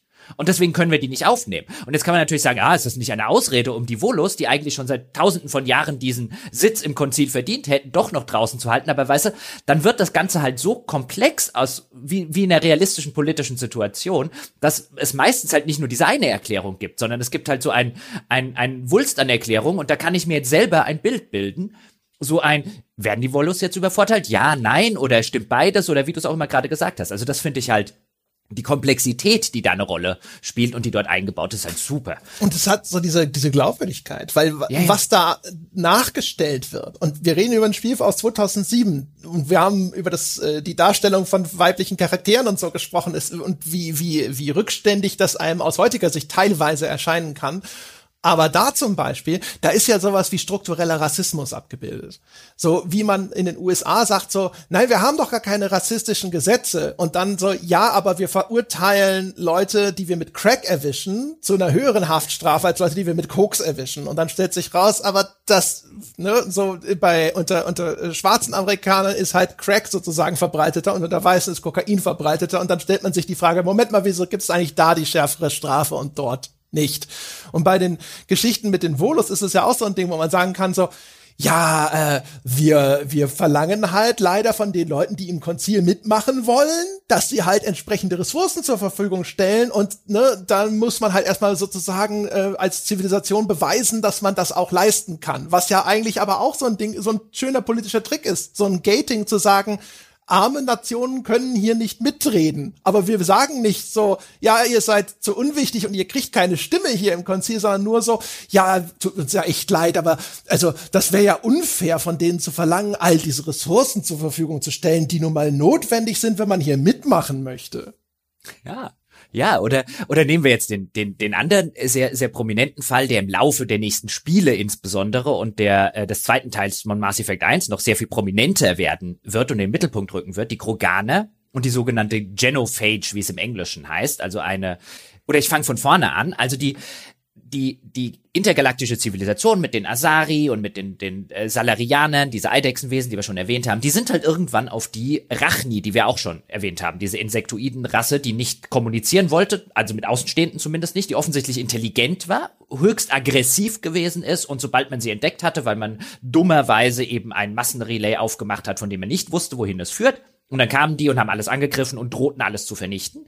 Und dann sind die Salarianer zu den Kroganen gegangen. Und die Kroganer äh, befanden sich gerade in einem selbst ausgelösten nuklearen Winter, weil die Kroganer auf, einer, auf einem sehr lebensfeindlichen Planeten äh, leben, der sie gewissermaßen zu einem sehr kriegerischen, sehr aggressiven Verhalten zwingt, weil sie umzingelt sind von natürlichen Feinden und gewissermaßen nicht nur wie der Mensch jetzt auf unserem Planeten eher der, der ultimative, das ultimative Raubtier gewissermaßen ist, sondern dort halt gleichberechtigt mit vielen anderen Raubtieren existiert und die Salarianer haben gewissermaßen, das heißt culturally uplifted, also die haben sozusagen die Kroganer so aus ihrer aus ihrer selbst geschaffenen nuklearen Holocaust rausgeholt und ihnen so die, die Grundlagen von von Lichtgeschwindigkeitsreisen, Raumschiffen haben die und Zivilisation so gebracht. Genau, sie haben ihn die Zivilisation gebracht, schön gesagt. Und warum haben sie das gemacht? Damit die mit ihrem aggressiven Hintergrund und ihrer vielfachen Vermehrung, weil die vermehrten sich damals wie die sprichwörtlichen Kanickel, gegen ihnen helfen gegen die Rachni zu kämpfen, weil die brauchten billiges, schnelles Frontfutter,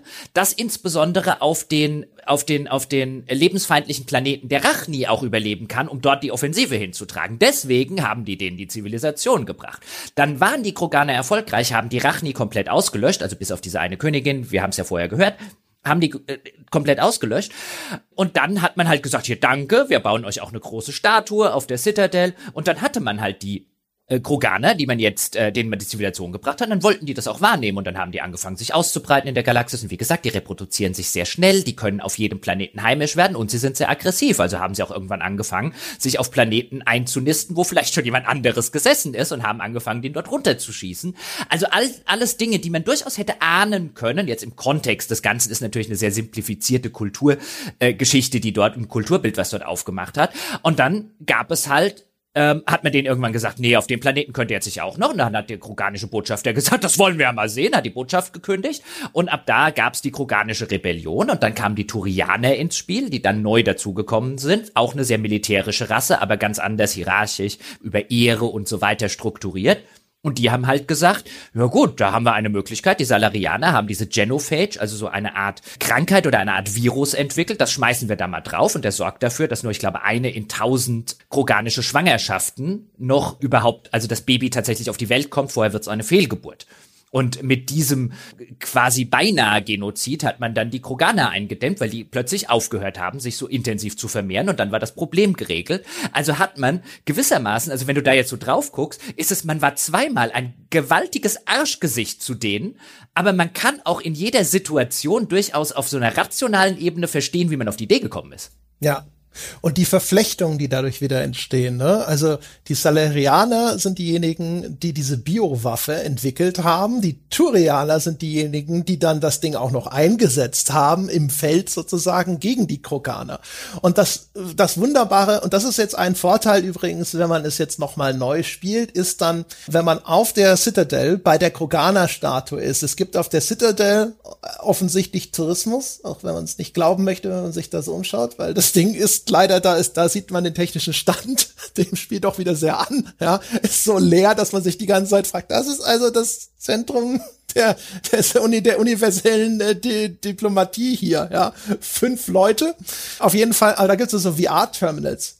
Und da kannst du dir was erzählen lassen zu dieser Krogana-Statue. Und was du kriegst, ist natürlich die Propaganda-Version, die hier an diesem Ort, ja, an dem, an dem Hauptquartier dieser galaktischen Allianz verbreitet wird, wo dann, wo es dann heißt, die Turianer halfen die kroganische Rebellion unter Kontrolle zu bringen, ja. Und da wird ja halt natürlich nicht gesagt, so, ja, dann haben wir halt eine biologische nee, nicht die Waffe. Die kroganische Rebellion, die Rachni. Nee, äh, ach, nee, äh, ja, ja, ja, genau. Ja, du hast gesagt, die Kroganer halfen die Kroganer, äh, die Kroganer halfen die Rachni unter Kontrolle zu bringen. Nee, die Turians. Genau. Die Turians waren diejenigen, die ja die Kroganer bei der kroganischen ja. Rebellion dann tatsächlich äh, vernichtet haben, auch eben mit Hilfe dieser salarianischen Biowaffe. Und aber der VR-Guide sagt, dass die kroganische Rebellion von den Turians unter Kontrolle gebracht wurde. Ne? Und diese, Ach, okay, ja. Da, da wird äh, diese Euphemisierung vorgenommen ja. dessen, was hier wirklich passiert ist. Und du, wenn du dann, und das ist was, das ist jetzt, glaube ich, besser, weil wenn du das Spiel normal spielst, kannst du dich natürlich dran erinnern, was dir mal am Anfang so ein VR-Tour-Guide auf der Citadel erzählt hat darüber, was denn da passiert ist. Aber die Chance steht ganz gut, dass du das nicht mehr so präsent hast. Während jetzt beim nochmaligen Spielen bin ich da hingekommen zu diesem Ding und dann kriege ich das halt so erzählt, diese Historie, und weiß schon von der Genophage und sowas, weil das halt eine der auch der eindrücklichsten Storylines ist. Und man denkt sich dann schon so, ah, da wird aber schön gefärbt hier. Ja, vor allen Dingen, weil man, also das macht das Spiel nicht wirklich ganz explizit. Ich glaube, da, da, da, da tritt so ein bisschen absichtlich auf die Bremse und sagt, ganz so explizit wollen wir es nicht machen, weil dann wird vielleicht auch es mit äh, Sympathien für Salarianer und Turianer schwer. Es ist ja nicht die, die diese Genophage macht die macht die Kroganer nicht steril. Das wäre ja eine Sache. Ich meine, über die könnte man ethisch schon ho, ho, ho, ho, ho reden. Aber hier geht es ja wirklich darum, man stelle sich vor, jemand wirft eine Biowaffe auf die Menschheit die dafür sorgt, dass 999 von 1000 Babys totgeboren werden. Das ist ja nochmal, was das ganze Traumata auch für die Familien und insbesondere für die Frauen, die halt lauter Totgeburten erleiden, wenn sie denn schwanger werden. Das ist ja nochmal eine ganz andere Dimension, als einfach nur in Anführungszeichen jemanden zu sterilisieren. Ja, und äh, sie, man merkt dann auch im weiteren Verlauf der Serie, sie wissen, dass das ein Fund ist, mit dem sie wuchern können. Wenn sie das nicht von vornherein ausgeplant haben, waren sie zumindest sehr klug zu erkennen, wo liegt denn hier tatsächlich Gold auf der Straße, ja, also auf welche dieser Fundamente, die hier schon gelegt wurden, lässt sich denn aufbauen. Und die Erzählung die äh, sich dann entspinnt sozusagen rund um die, das Schicksal der Kroganer, die Rolle, die insbesondere auch die Salarianer da gespielt haben und so weiter. Das greifen sie dann hinterher auf und das ist wirklich auch fantastisch umgesetzt. Ja, und dann, dann müssen wir jetzt an dieser Stelle, weil es da halt einfach passt, noch über das letzte große, sozusagen, die letzten großen Alien-Spezies sprechen, die halt eine gewichtige Rolle spielen, nämlich die Quarianer und die Geth oder die Geth, die sich ja jetzt offensichtlich Saren angeschlossen haben, was sich keiner so recht am Anfang erklären kann. Denn es war mal eine Zeit, als es ein Volk namens der Quarianer oder eine Spezies gab, die auf der quarianischen Heimatwelt, die im weiteren Teileverlauf dann auch noch eine Rolle spielen wird, einfach so nett vor sich hin zivilisiert haben, bisschen den Weltraum erkundet, alles drum und dran und dann auf die Idee gekommen sind, machen wir doch einfach mal für alle Arbeiten, auf die wir selber keinen Bock haben, eine mechanische Rasse, eine synthetische Rasse, also die geht und die sollen so eine rudimentäre Intelligenz haben, aber ja bloß kein Bewusstsein oder so, wie man das halt auch aus entsprechenden anderen Science-Fiction-Erzählungen und so weiter kennt. Und dann begab es sich an eines schönen Tages, wir dann weiteren Spielverlauf erfahren, dass der erste geht zu seinem Aufseher, auch da wieder die, die, die Parallelen zur Sklaverei ist durchaus mit dem Wort Aufseher hier schon sehr deutlich gekennzeichnet, weil die hatten nicht nur Besitzer, sondern offensichtlich waren sie auch in großen Kolonnen, wo es dann eben Aufseher gab, wie eben zu, zu Sklavereizeiten hinging und von ihm wissen wollte, wer er eigentlich ist und was der Sinn der Existenz ist, woraufhin offensichtlich dem Aufseher der Arsch auf Grundeis ging und damit der ganzen Spezies der Quarianer, weil, oh, die haben ein Selbstbewusstsein entwickelt. Problem, Problem, Problem. Es gab die Direktive, alle geht ausschalten. Das fanden die geht wiederum, die offensichtlich in der Zwischenzeit ein bisschen mehr Bewusstsein und Intelligenz bekommen haben, als äh, die Quarianer je angenommen haben, fanden das doof. Es kam zum Krieg auf dem Planeten und den haben die Geth gewonnen. Und seitdem sind die Quarianer Ausgestoßene von ihrer eigenen Heimatwelt. Sie sind erst geflüchtet und leben jetzt in der Migrant Fleet, also in der Migrantenflotte, wie es heißt, und äh, ziehen quasi ziellos durchs Weltall, leben von der Hand in den Mund, flicken die ganze Zeit an ihren äh, Schiffen rum und werden auch gerne mal, auch da übrigens Parallelen zu einer heutigen Zeit zum Beispiel. Wenn sich die Migrantenflotte, so wird das gerne im Lore erklärt zum Beispiel, wenn man sich da halt näher einliest, wenn die in ein, ein Planetensystem, in ein bewohntes Planetensystem äh, droht reinzufliegen, dann gibt es äh, durchaus viele Planetensysteme oder Sonnensysteme, in denen die Einwohner dort sagen, hier habt ihr ganz viel Geld und ganz viel Ressourcen, aber kommt bitte nicht zu uns. Ja, weil es herrscht zum Beispiel Beispiel die Angst, dass einem die Quarianer, während die halt im System sind, die Arbeitsplätze wegnehmen, dass die einem die ganzen Ressourcen klauen und so weiter und so fort. Also diese ganze Migranten, Migrantenproblematik, die macht das Spiel auch noch so ganz nebenbei auf. Also auch da war es seiner Zeit weit, weit voraus. Ja, es sind so Weltraumnomaden und vor allem auch da wieder, sie haben diese diese grundlegende Lore etabliert und dann wird extrapoliert. Was bedeutet das denn? Und dann zum Beispiel, wir haben es ja schon erzählt, Tali, also das äh, eines unserer Crewmitglieder, Tali Zora Naraya im ersten Teil noch, ist ja auf einer Pilgerreise. Und die soll was Wertvolles zurückbringen zur Flotte, um zu beweisen, dass sie ein Asset ist und hinterher nicht nur allen auf der Tasche liegt. Weil eben die Quarianer in so einer ewigen Verknappung leben. Weil auf dieser Flotte die Ressourcen knapp sind und man es sich nicht leisten kann, Leute durchzuschleppen. Und das ist halt auch wieder cool. Ne? Es ist so, alles wird kohärent aus diesen Grundlagen heraus entwickelt. Ist das immer in jedem Detail dann 100% super? Nee. Aber du hast immer das Gefühl, okay, da sitzt einer und sagt, alles klar, wir haben jetzt also diese Weltraumnomaden, die leben da in ewiger Knappheit, die müssen sehen, wie sie auskommen. Wie würde denn eine solche Zivilisation funktionieren? Welche kulturellen Bräuche würden sich denn dort entwickeln? Und daraus kommt dann halt sowas wie, alles klar, die ist auf einer Pilgerreise, die muss und so weiter. Und das ist halt auch, das ist cool. Du hast halt ja. ständig das Gefühl, Mensch, ich hab, ich, ich kriege hier ein intelligentes, stimmiges Gesamtkonzept präsentiert. Ja. Und auch bei solchen Sachen wie jetzt könnte man sich ja fragen, na ja, aber warum, warum geistern die denn immer noch nach, glaube ich, 300 Jahren durch, durchs Weltall? Warum gehen sie, sagen sie halt nicht einfach, okay, mein Gott, ja, äh, dumm gelaufen, ja, aber suchen wir uns halt mal einen anderen Planeten, auf dem wir jetzt leben können. Erstens, weil durch äh, die 300 Jahre oder auch nach 100 oder 150 Jahren im Weltall hat sich halt ihr Immunsystem halt an diese äh, sterile Raumschiffatmosphäre angepasst. Das heißt, die müssen überall in Ganzkörperanzügen rumlaufen und können jetzt überhaupt nicht einfach mal irgendeine fremde Welt, so mir nichts, dir nichts besiedeln. Und B, das kommt dann aber eher im zweiten Teil, ist, gibt's halt eine extrem große Fraktion innerhalb der Quarianer, wo es beinahe religiös ist, wir müssen irgendwann unseren Heimatplaneten, unsere Heimatwelt, wir wollen unsere Heimat wieder, wir sind ja hier die Vertriebenen. Und dann wird im weiteren Verlauf der Konflikt wirklich aufgemacht mit einem, wer ist denn hier eigentlich der Schuldige? Weißt du, ist es sozusagen, haben die Quarianer ein Recht, ihre Heimatwelt wieder zu bekommen oder nicht? Weil sie sind ja eigentlich selber dran schuld, dass aus den Geht das geworden ist. Aber sie wollten das ja nicht. Also sie haben ja nicht geplant, wir werden jetzt wirklich zu Sklavenhaltern, weil sie dachten ja, das seien einfach nur Maschinen. Also auch da dieses ganze, diese ganzen moralischen Dilemma, die da drin stecken, die werden im weiteren Verlauf auch wirklich, wie du schon schön gesagt hast, habe ich nur den, das Wort vergessen, wie hast du gesagt? Extrapoliert. Extrapoliert, genau. Ja. Ja, und das wiederum das wirkt sich ja auch noch dann auf die Charaktere aus. Was ein weiterer Vorzug ist des Ganzen, Tali zum Beispiel. Tali ist ja nun ein echtes Herzchen, ne? Das ist so das junge äh, Technikgenie und sowas und sein eigener Maschinist nach zehn Minuten ist schon total begeistert, wenn die dann an Bord ist, was die alles weiß über den Antrieb und so weiter und so fort. Mit der kannst du dich natürlich aber auch unterhalten über die Geth. Und du hast ja schon beschrieben, das mit den Geth und den Quarianern ist ja eigentlich so ein bisschen wie eine ungewollte Schwangerschaft und die dann alle, und Tali sagt im Grunde genommen darüber, ja, der einzige Fehler war, dass wir nicht, nicht rechtzeitig abgetrieben haben. Und das ist eine Figur, die ist durchaus grundsympathisch, die hat aber eine Weltsicht in Bezug auf die Geth, die problematisch ist und die ethisch nicht hundertprozentig rein weiß ist. Und das ist aber cool. Das macht ja. diese Figuren glaubwürdig. Es ist klar, dass Tali als Quarianerin so über diese Sache denkt, obwohl du sagst, ah, Moment mal, ich weiß nicht, ob das äh, alles so schwarz-weiß eindeutig ist, wie du das gerade gesagt hast.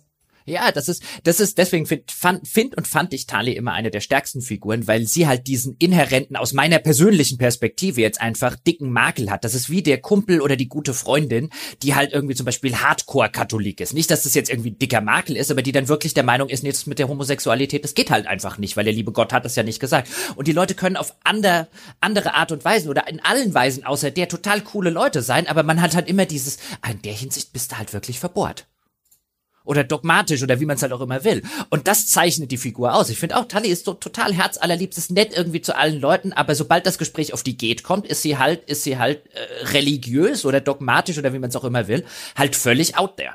Ja, also und du kannst halt verstehen, warum. Flecken, ja, in ja. ihrer Weltsicht, wie jeder andere auch. Und das ist halt aber auch, das ist der Vorzug, ne, dass man dass man sich nicht scheut, diesen Charakteren eben auch Fehler mit auf den Weg zu geben und teilweise durch auch, auch substanzielle Fehler mit auf den Weg zu mhm. geben. Und dann kann man ja auch daraus hinterher zum Beispiel Charakterbögen überhaupt erst entwickeln. Das wird ja dann, das werden wir jetzt natürlich jetzt in äh, den Gesprächen zum Mass Effect 1 noch nicht thematisieren, aber wenn es dann hinterher um Mord in Solis geht zum Beispiel, ja, also einem Salarianer-Wissenschaftler, der an der Entwicklung dieser Genophage mitgearbeitet hat. Und genauso aber auch, wenn es eben um Rex geht, ja, also den Kroganer im Team, wenn es auch um Tali geht und die Geth, denn auch über die Geth erfahrt man im Laufe dieser Reihe ja hinterher noch viel mehr. Und das ist halt fantastisch. Ne? Also da äh, sind all die Sachen realisiert, wo wir bei anderen Spielebesprechungen immer sofort ein bisschen davor stehen und die Handyluft werfen und sagen, ja, ja. Ja, und äh, das zieht sich ja wirklich, also bei Tully jetzt, äh, jetzt greife ich weit voraus, aber das passt hier halt so wunderschön hin. Also auch mit diesem, mit diesem blinden Fleck, wie du jetzt gesagt hast.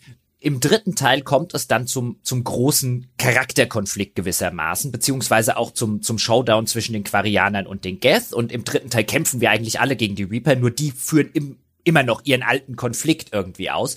Und es sind eigentlich eher die Gäste, die bereit wären, jetzt zu sagen, hey, lasst uns jetzt mal zusammentun, wir haben hier einen gemeinsamen Feind.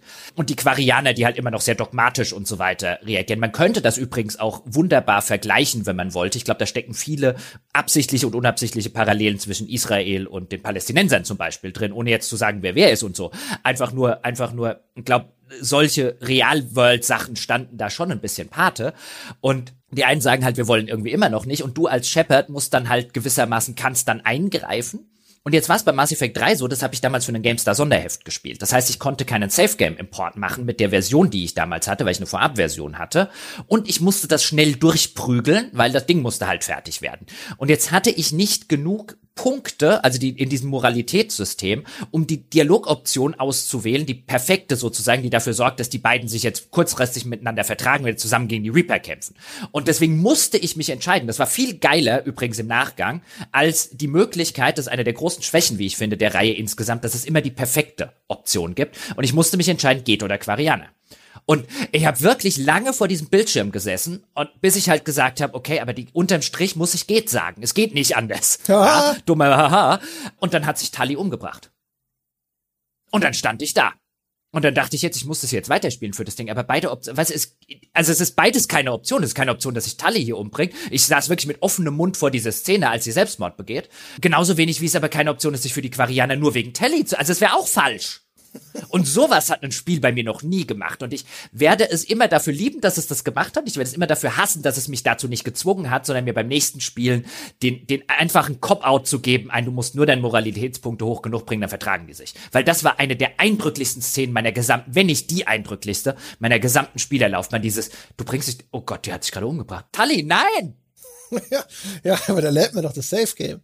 Ja, aber dann muss ich mich ja für die Quarianer entscheiden. Und das will ich auch nicht, das ist falsch. Ja, das der, also für mich. Das Hemd ist einem ja manchmal näher als. Ja, dann hab ich, das habe ich ja dann auch gemacht, weil es musste ja weitergespielt werden. Aber, aber dass das Spiel mich halt wirklich so, ich mache hier was Falsches. Das fühlt sich grundfalsch an, das geht mhm. nicht. Das schaffen so wenige Spiele. Und das schafft es halt, weil es hier schon in diesem ersten Teil genau die wichtigen Grundlagen dafür legt, dass es sowas später machen kann. Ja, genau. Das ist dann, da werden wir dann sehr viel später dazu kommen. Das ist halt auch einer der großen Vorzüge, dass einen Charaktere wie Tali über drei Teile hinweg begleiten. Und dass man dann auch eine ganz andere Verbindung zu diesen Figuren hat, insbesondere. Das wäre bei mir ist es Garrus. Das ist mein Boy und der muss mit. Ja, Best Buddy. Ja. ja. Also Garrison ist in Flamingos. Ja, aber, aber hallo, ganz Aha, genau. Ja. Das ist und was noch dazu kommt, ich meine, bei den ganzen schweren Themen hat das halt auch eine, eine notwendige Leichtigkeit dabei. Also wer es jetzt noch nie gespielt hat, der muss ja jetzt keine Angst haben, dass er hier irgendwie die, die ganze Zeit nur philosophische, moralische, ethische Dilemmas präsentiert kriegt, sondern es hat halt auch den, den notwendigen und guten Witz an der richtigen, an der richtigen Stelle. Ich meine, mein, mein Lieblingsbeispiel ist ja zum Beispiel der Codex-Eintrag über die Kroganer, wo am Anfang darüber erzählt wird, was auch ein schönes Beispiel ist, warum man die Codex-Einträge lesen sollte, wo am Anfang darüber erzählt wird, dass sie eben in so einer lebensfeindlichen Umgebung, ihr Heimatplanet Tuchanka ist halt äh, gewissermaßen das, wo man nicht aufwachsen möchte. Und vor der Erfindung von Schusswaffen war der, der, äh, die, die passierten die meisten Tode der Kroganer der Tod durch Raubtier. Nach der Erfindung der Schusswaffen war es Tod durch Schusswaffen. das, das sagt ja in einem Satz wunderschön alles, was man sozusagen über die Grundaggressivität äh, der, äh, der Kroganer wissen muss. Das finde ich halt immer wieder geil. Ja, das, das ist richtig. Ich befürchte, wir müssen so langsam mhm. diese erste Folge einem Ende zu führen. Mal sehen, ob der Plan Bestand hat, dass wir es in zwei Folgen pro Titel erledigt haben. Da gibt's noch viel ich glaube bei der ersten, beim ersten, wir müssen hier halt so viel etablieren und das macht das Spiel auch. Ich, meine Hoffnung wäre, dass es später schneller geht, wenn wir, wenn wir nicht mehr so viel, weißt du, über die einzelnen Rassen und die Zusammenhänge und so, wenn wir das auch hier in dem Podcast für uns etabliert haben, unser Gespräch.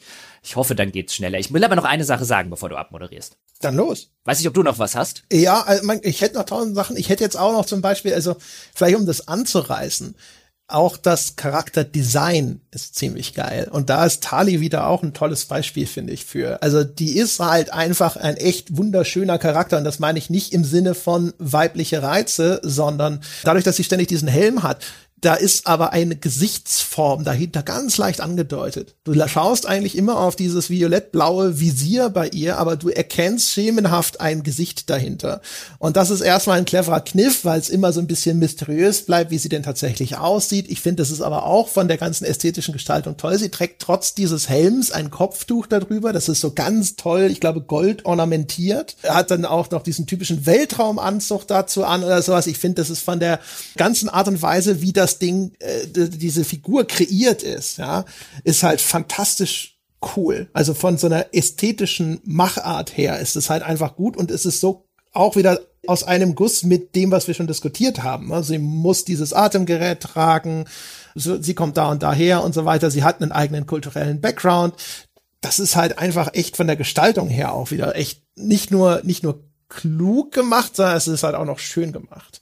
Und bei Rex ja, zum Beispiel mit den tiefen Furchen, die der als diese Kriegerrasse im Gesicht hat, der sieht aus wie ein alter Löwe oder ein alter Hai zum Beispiel, ja. die auch diese tiefen Narben, ja, so schlecht verheilte Fleischwunden erheblicher Tiefe noch auf dem Körper tragen.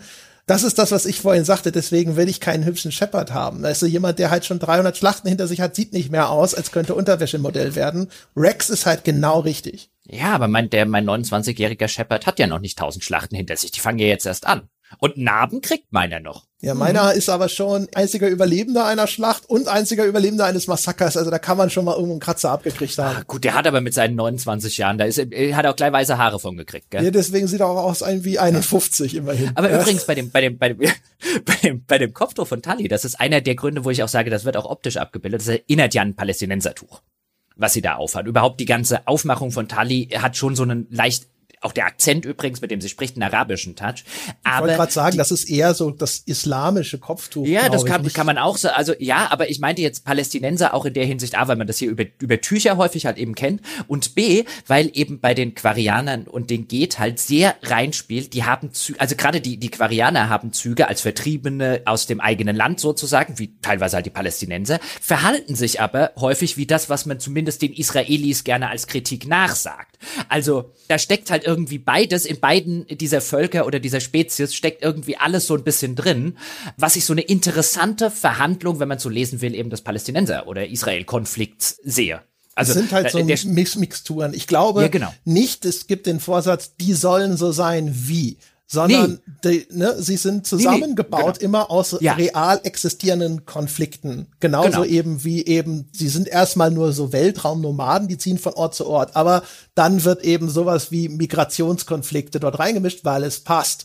Und ja, dann weil, ne, genau. bei, der, bei dieser Origin Story, da werden auch wieder andere Akzente irgendwo hergenommen, weil es passt.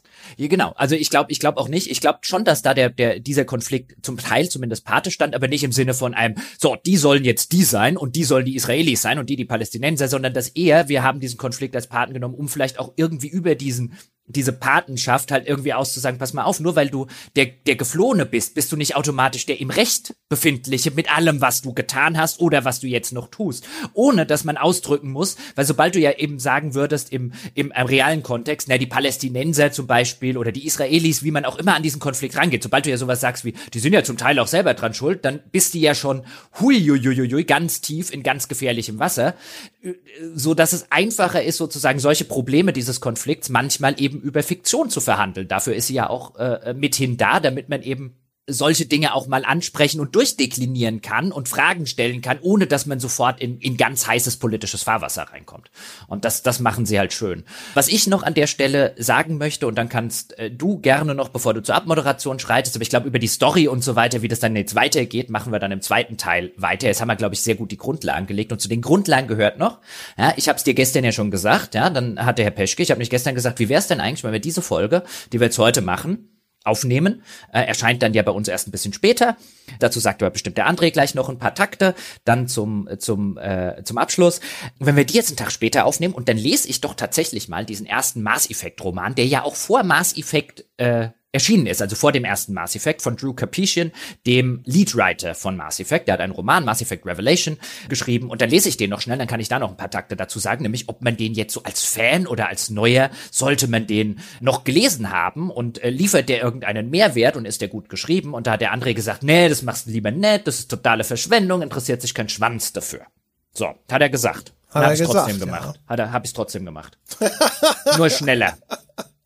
Ja, ja, äh, Challenge accepted. Weil ich persönlich, ja, sage, ich finde zwei Sachen, ich will jetzt gar nicht näher drauf eingehen, weil da muss man jetzt nicht irgendwie 20 Minuten drüber reden, weil ich glaube auch, die meisten Leute, insbesondere die, die jetzt nicht riesige Mass Effect Fans sind, interessieren sich da jetzt nicht so wahnwitzig für. Für einerseits muss man ihn gelesen haben auf, als, als eigenständige Roman. Nein, Drew Capesian hat wirklich noch nie ein Adjektiv gesehen, dass er nicht sofort rausreißen und in seine Geschichte reinpflanzen wollte. Also es ist absurd, wie das wirklich von, von so, von so wirklich, würde ich sagen, groben stilistischen Schnitzern im Sinne von, mein Gott, sind da viele Adjektive in diesem Satz und ah, deine ganzen Beschreibungen funktionieren über Adjektive. Also es lässt sich ganz gut weglesen, das ist wirklich nicht äh, hoch anspruchsvoll und so weiter, aber es ist auch nicht gut.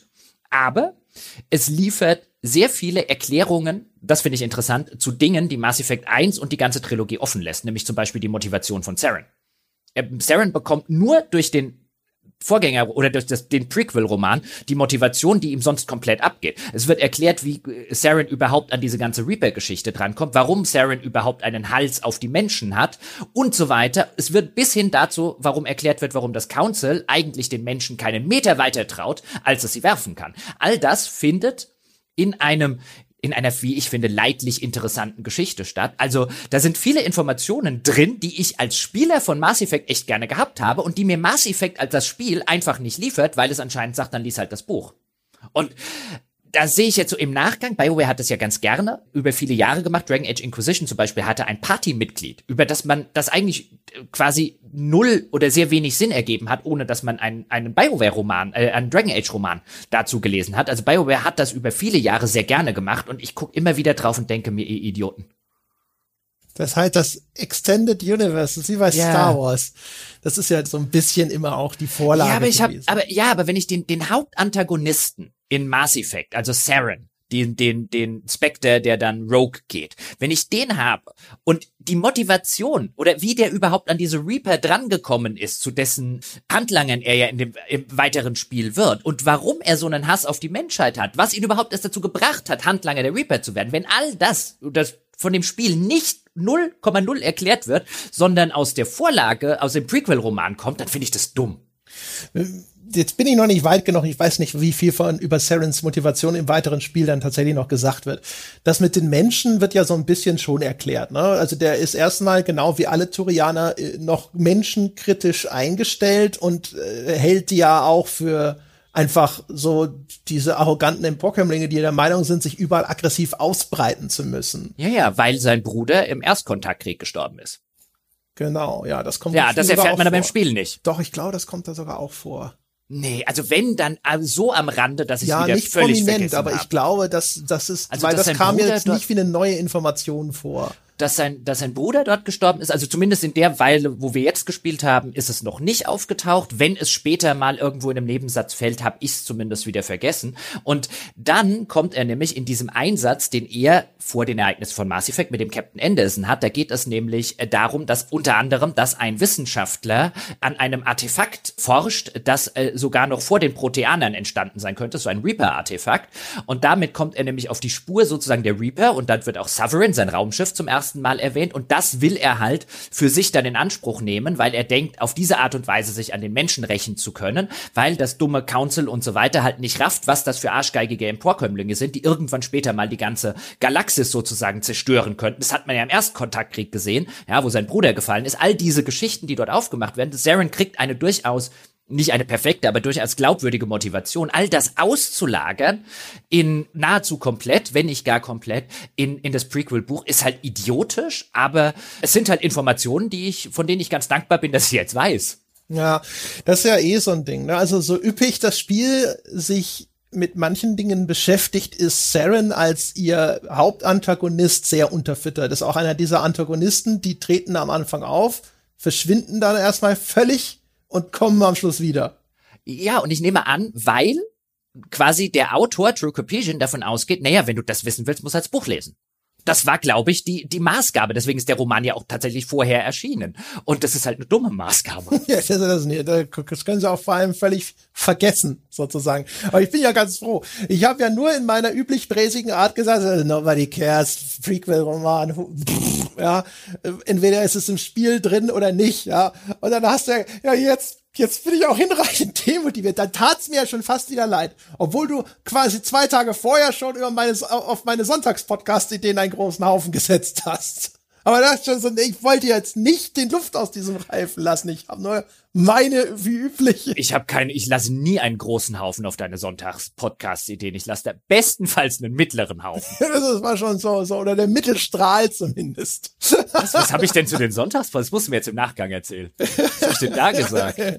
Entschuldigung, ach so, ja, die, also, in, in, ich habe nur gesagt, Moment, zu der Idee, die du da hattest, habe ich nur gesagt, da kann man doch keine zehn Minuten drüber reden. Was bedeutet, dass es ein Vier-Stunden-Podcast wird? Du hast auch gesagt, dass äh, versuchen wir jetzt also aktiv Hörer zu verlieren. ja, aber das war eine andere Idee. ja, ja. Welche Idee war denn das, wo wir versuchen, wo du versuchst, Pokémon Snap war das. Ja, genau, Pokémon Snap. Aber das ist ja auch der Versuch, Aktivhörer zu vergrauen. Das ist der Versuch, über den Tellerrand hinauszuschauen.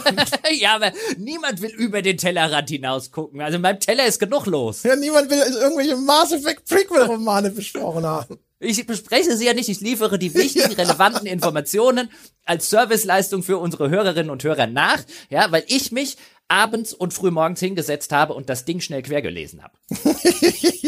hm. Ich stelle mir gerade so vor, so zwei Seiten, so, ah oh, fuck, Seite 100, ah, Seite ja, 120. Nee es, war, nee, es war schon, also ich, ich, ich kann sowas, also mittlerweile habe ich da auch so aus universitären Gründen oder so eine ganz gute Technik für mich entwickelt. Das ist so ein, ah, Erzählung mit vielen Adjektiven, ne, ne, ne, Adjektiv, Adjektiv, Adjektiv, ah, Dialog, ah, ja, ja, Adjektiv, Adjektiv und dann, dann dauert das so eine, das hat jetzt so anderthalb Stunden oder so gedauert. Dann, der, der ist auch nicht sonderlich lang, der ist auch wirklich, äh, lässt sich ratzfatz lesen und äh, wenn man einmal rausgefunden hat, dass man jeden Beschreibungsabsatz einfach komplett überspringen kann, weil er eh nicht interessant und so weiter ist und dass der der der Plot, also das ist auch das ist auch nicht wirklich interessant, was da sonst so erzählt wird. Das ist wirklich nur interessant meines Erachtens nach um halt einfach mehr Licht äh, drauf zu werfen, wenn man jetzt wirklich an den an den tatsächlichen Geschehnissen von Mass Effect in, interessiert ist. Und ich finde es halt wie, nach wie vor echt interessant, dass du sowas Wichtiges wie die wie die Motivation und die Persönlichkeit deines Antagonisten echt auslagerst in so einen in so einen Prequel-Roman. Also das ist das ist vom Gedankengang her einfach so schusselig. Aber gut, Gott sei Dank hat sich das ja nicht durchgesetzt ein Glück und wie gesagt, ich bin vor allem bin froh, dass ich dich da nicht komplett zertreten habe. Das war nämlich Ach nee, ich ich meine, ich würde ich würde jetzt also was was ich tatsächlich interessant finde jetzt auf der Basis, was so einer der Gründe war, warum ich das gemacht habe, wo ich mir dann gedacht habe, nachdem die, die erste Reaktion war, was für eine Zeitverschwendung, ja, interessiert sich kein Schwanz dafür, dachte okay, dann halt ne, wäre jetzt halt darüber zu reden, was es ist von Drew Capesian und Drew Capesian jetzt in dem Buch, das einzige Roman, den ich von ihm gelesen habe, ist echt kein guter Schriftsteller. Echt nicht. Echt nicht. Aber er hat als Leadwriter von Mass Effect, also du merkst, es gibt halt offensichtlich einen dicken Unterschied zwischen einem Spielschreiben und einem Romanschreiben. Zum Beispiel, weil du in einem Spiel überhaupt keine Beschreibungen brauchst, was der überhaupt nicht kann. Es gibt aber vielleicht auch, er wird ja nicht alles alleine geschrieben haben, einfach große Schwankungen zwischen, ne, wer hat's gemacht und also, weißt du, einen Leadwriter, der vielleicht einen Rahmen vorgibt, der dann von anderen Writern auch ausgefüllt wird, Klar. der hat vielleicht auch einfach andere Stärken. Ich finde zum Beispiel, da werden wir noch dazu kommen, wenn wir dann hinterher über diese einzelnen Episoden in der Erzählung sprechen. Es gibt Momente, in, von großer Stärke in dem Spiel, wo zum Beispiel dann auch Dialoge richtig geil geschrieben sind. Und es gibt andere Momente, das ist eher so Facepalm bis hin ja. zu unfreiwillig komisch. Also und die, das ist ja. zumindest schwer vorstellbar, dass das dann von dem gleichen Typen stammt. Ja, also, also das hast du auf jeden Fall, aber du hast auch generell, würde ich sagen, sind die Dialoge von Mass Effect jetzt durch die Bank weg gut für ein Spiel. Also da sind wir wieder bei dem, bei der, bei dieser Krückendiskussion. Denn, aber das sollten wir im, im Detail der nächste Folge drüber reden. Du hast halt häufig so Dialoge, wo du sagst, ein, das glaube ich, das würde ich dir nie glauben, wenn das in einem Roman ein Dialog wäre. Der funktioniert nur in einem Spiel. Und in einem Spiel hast du, finde ich, viel häufiger dieses, die Ideen, weißt du, all das, was wir jetzt äh, gesprochen haben, wie cool das mit den Rassen und so weiter ist. Und das kann Drew Capesian offensichtlich. Das, das klingt auch in dem Roman raus. Aber sobald er Dinge machen muss, die ein Schriftsteller können muss, explizit, nämlich Dinge beschreiben, dann wird er schlecht. Gott sei Dank muss er das als Spieleautor einfach nie, weil für Landschaftsbeschreibung, Umgebungsbeschreibung ist halt der Leveldesigner, Schrägstrich, der Grafiker, das Art Department und so weiter verantwortlich. Der kann sich darauf konzentrieren, die Dinge zu schreiben, in denen er offensichtlich gut ist. Der kann sich coole Sachen ausdenken. Und das reicht halt als Schriftsteller nicht, weil coole Ideen hat jeder, du musst sie gut schreiben können und da hakt zumindest in dem Roman bei True Capesian noch extrem. Ja, und du hast natürlich auch den Vorteil, dass gute Sprecher, und das Spiel hat einige echt gute Sprecher an Bord, dann halt auch manchmal aus Sachen noch Gold machen können, die jetzt vielleicht rein auf dem Papier nicht so wirken würden. Äh, insbesondere Fem Shepard. Du hast halt viele Dialoge mit Shepard, gerade am Anfang in der Citadel, wo es dann halt darum geht, erzählen Sie mir alles, was Sie über die Gate wissen. Erzählen Sie mir alles, was Sie über die Kroganer wissen, so ungefähr. Wo halt, was halt völlig unglaubwürdig in jedem Roman wäre, wenn halt eine Figur, die offensichtlich schon seit 29 Jahren in dieser Welt Welt lebt und ein hohes Tier, vergleichsweise hohes Tier, eben in der Spezialeinheit des Alliance Military ist, also halt auch wirklich Erfahrung im intergalaktischen Militär und so weiter hat, sich die ganze Zeit die Leute fragt, erzählen Sie mir alles, was Sie über diese Leute wissen. Weißt du, du läufst ja auch nicht rum, ja, oder was weiß ich, ein deutscher, keine Ahnung, Detektiv, Kriminalkommissar, der irgendwie mit Australien in Kontakt war. Erzählen Sie mir alles, was Sie über Australier wissen. Ja, ja, genau. Also, und, aber die, die, weißt du, wo dann, also Australier sind übrigens ungefähr wie Kroganer nur in gechillt.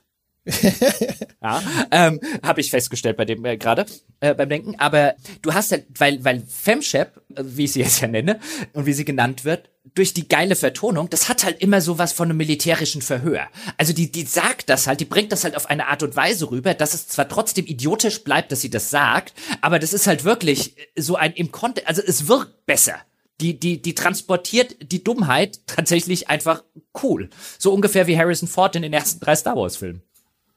Ja, ich meine, das ist ja auch kein Zufall, dass äh, Femshep so bekannt, äh, so meme-artig sozusagen hervorsticht. Ne? Also du hast hier eben eine, eine Spielreihe, in der es zwischen einer weiblichen und einer männlichen Sprechrolle, die ja mit dem identischen Material arbeiten, offensichtlich einen solchen Unterschied gab, dass sich innerhalb der Community die, die, die weibliche Sprechrolle herauskristallisiert hat.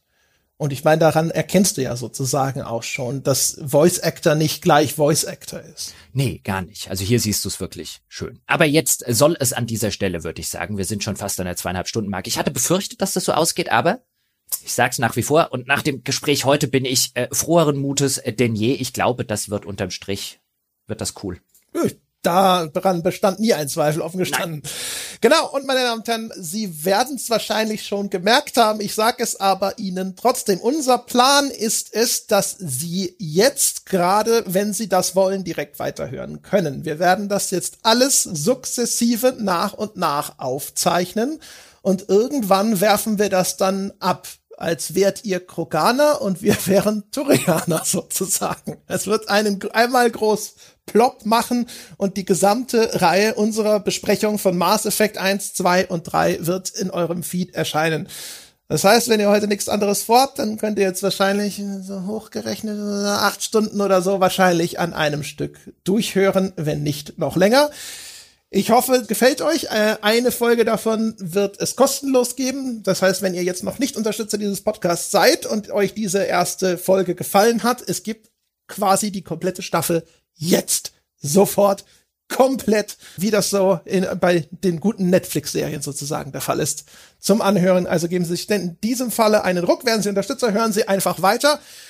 Das war's für Mass Effect Teil 1 Teil 1 und wir hören uns dann mit der zweiten Folge wieder, meine Damen und Herren. Bis dahin.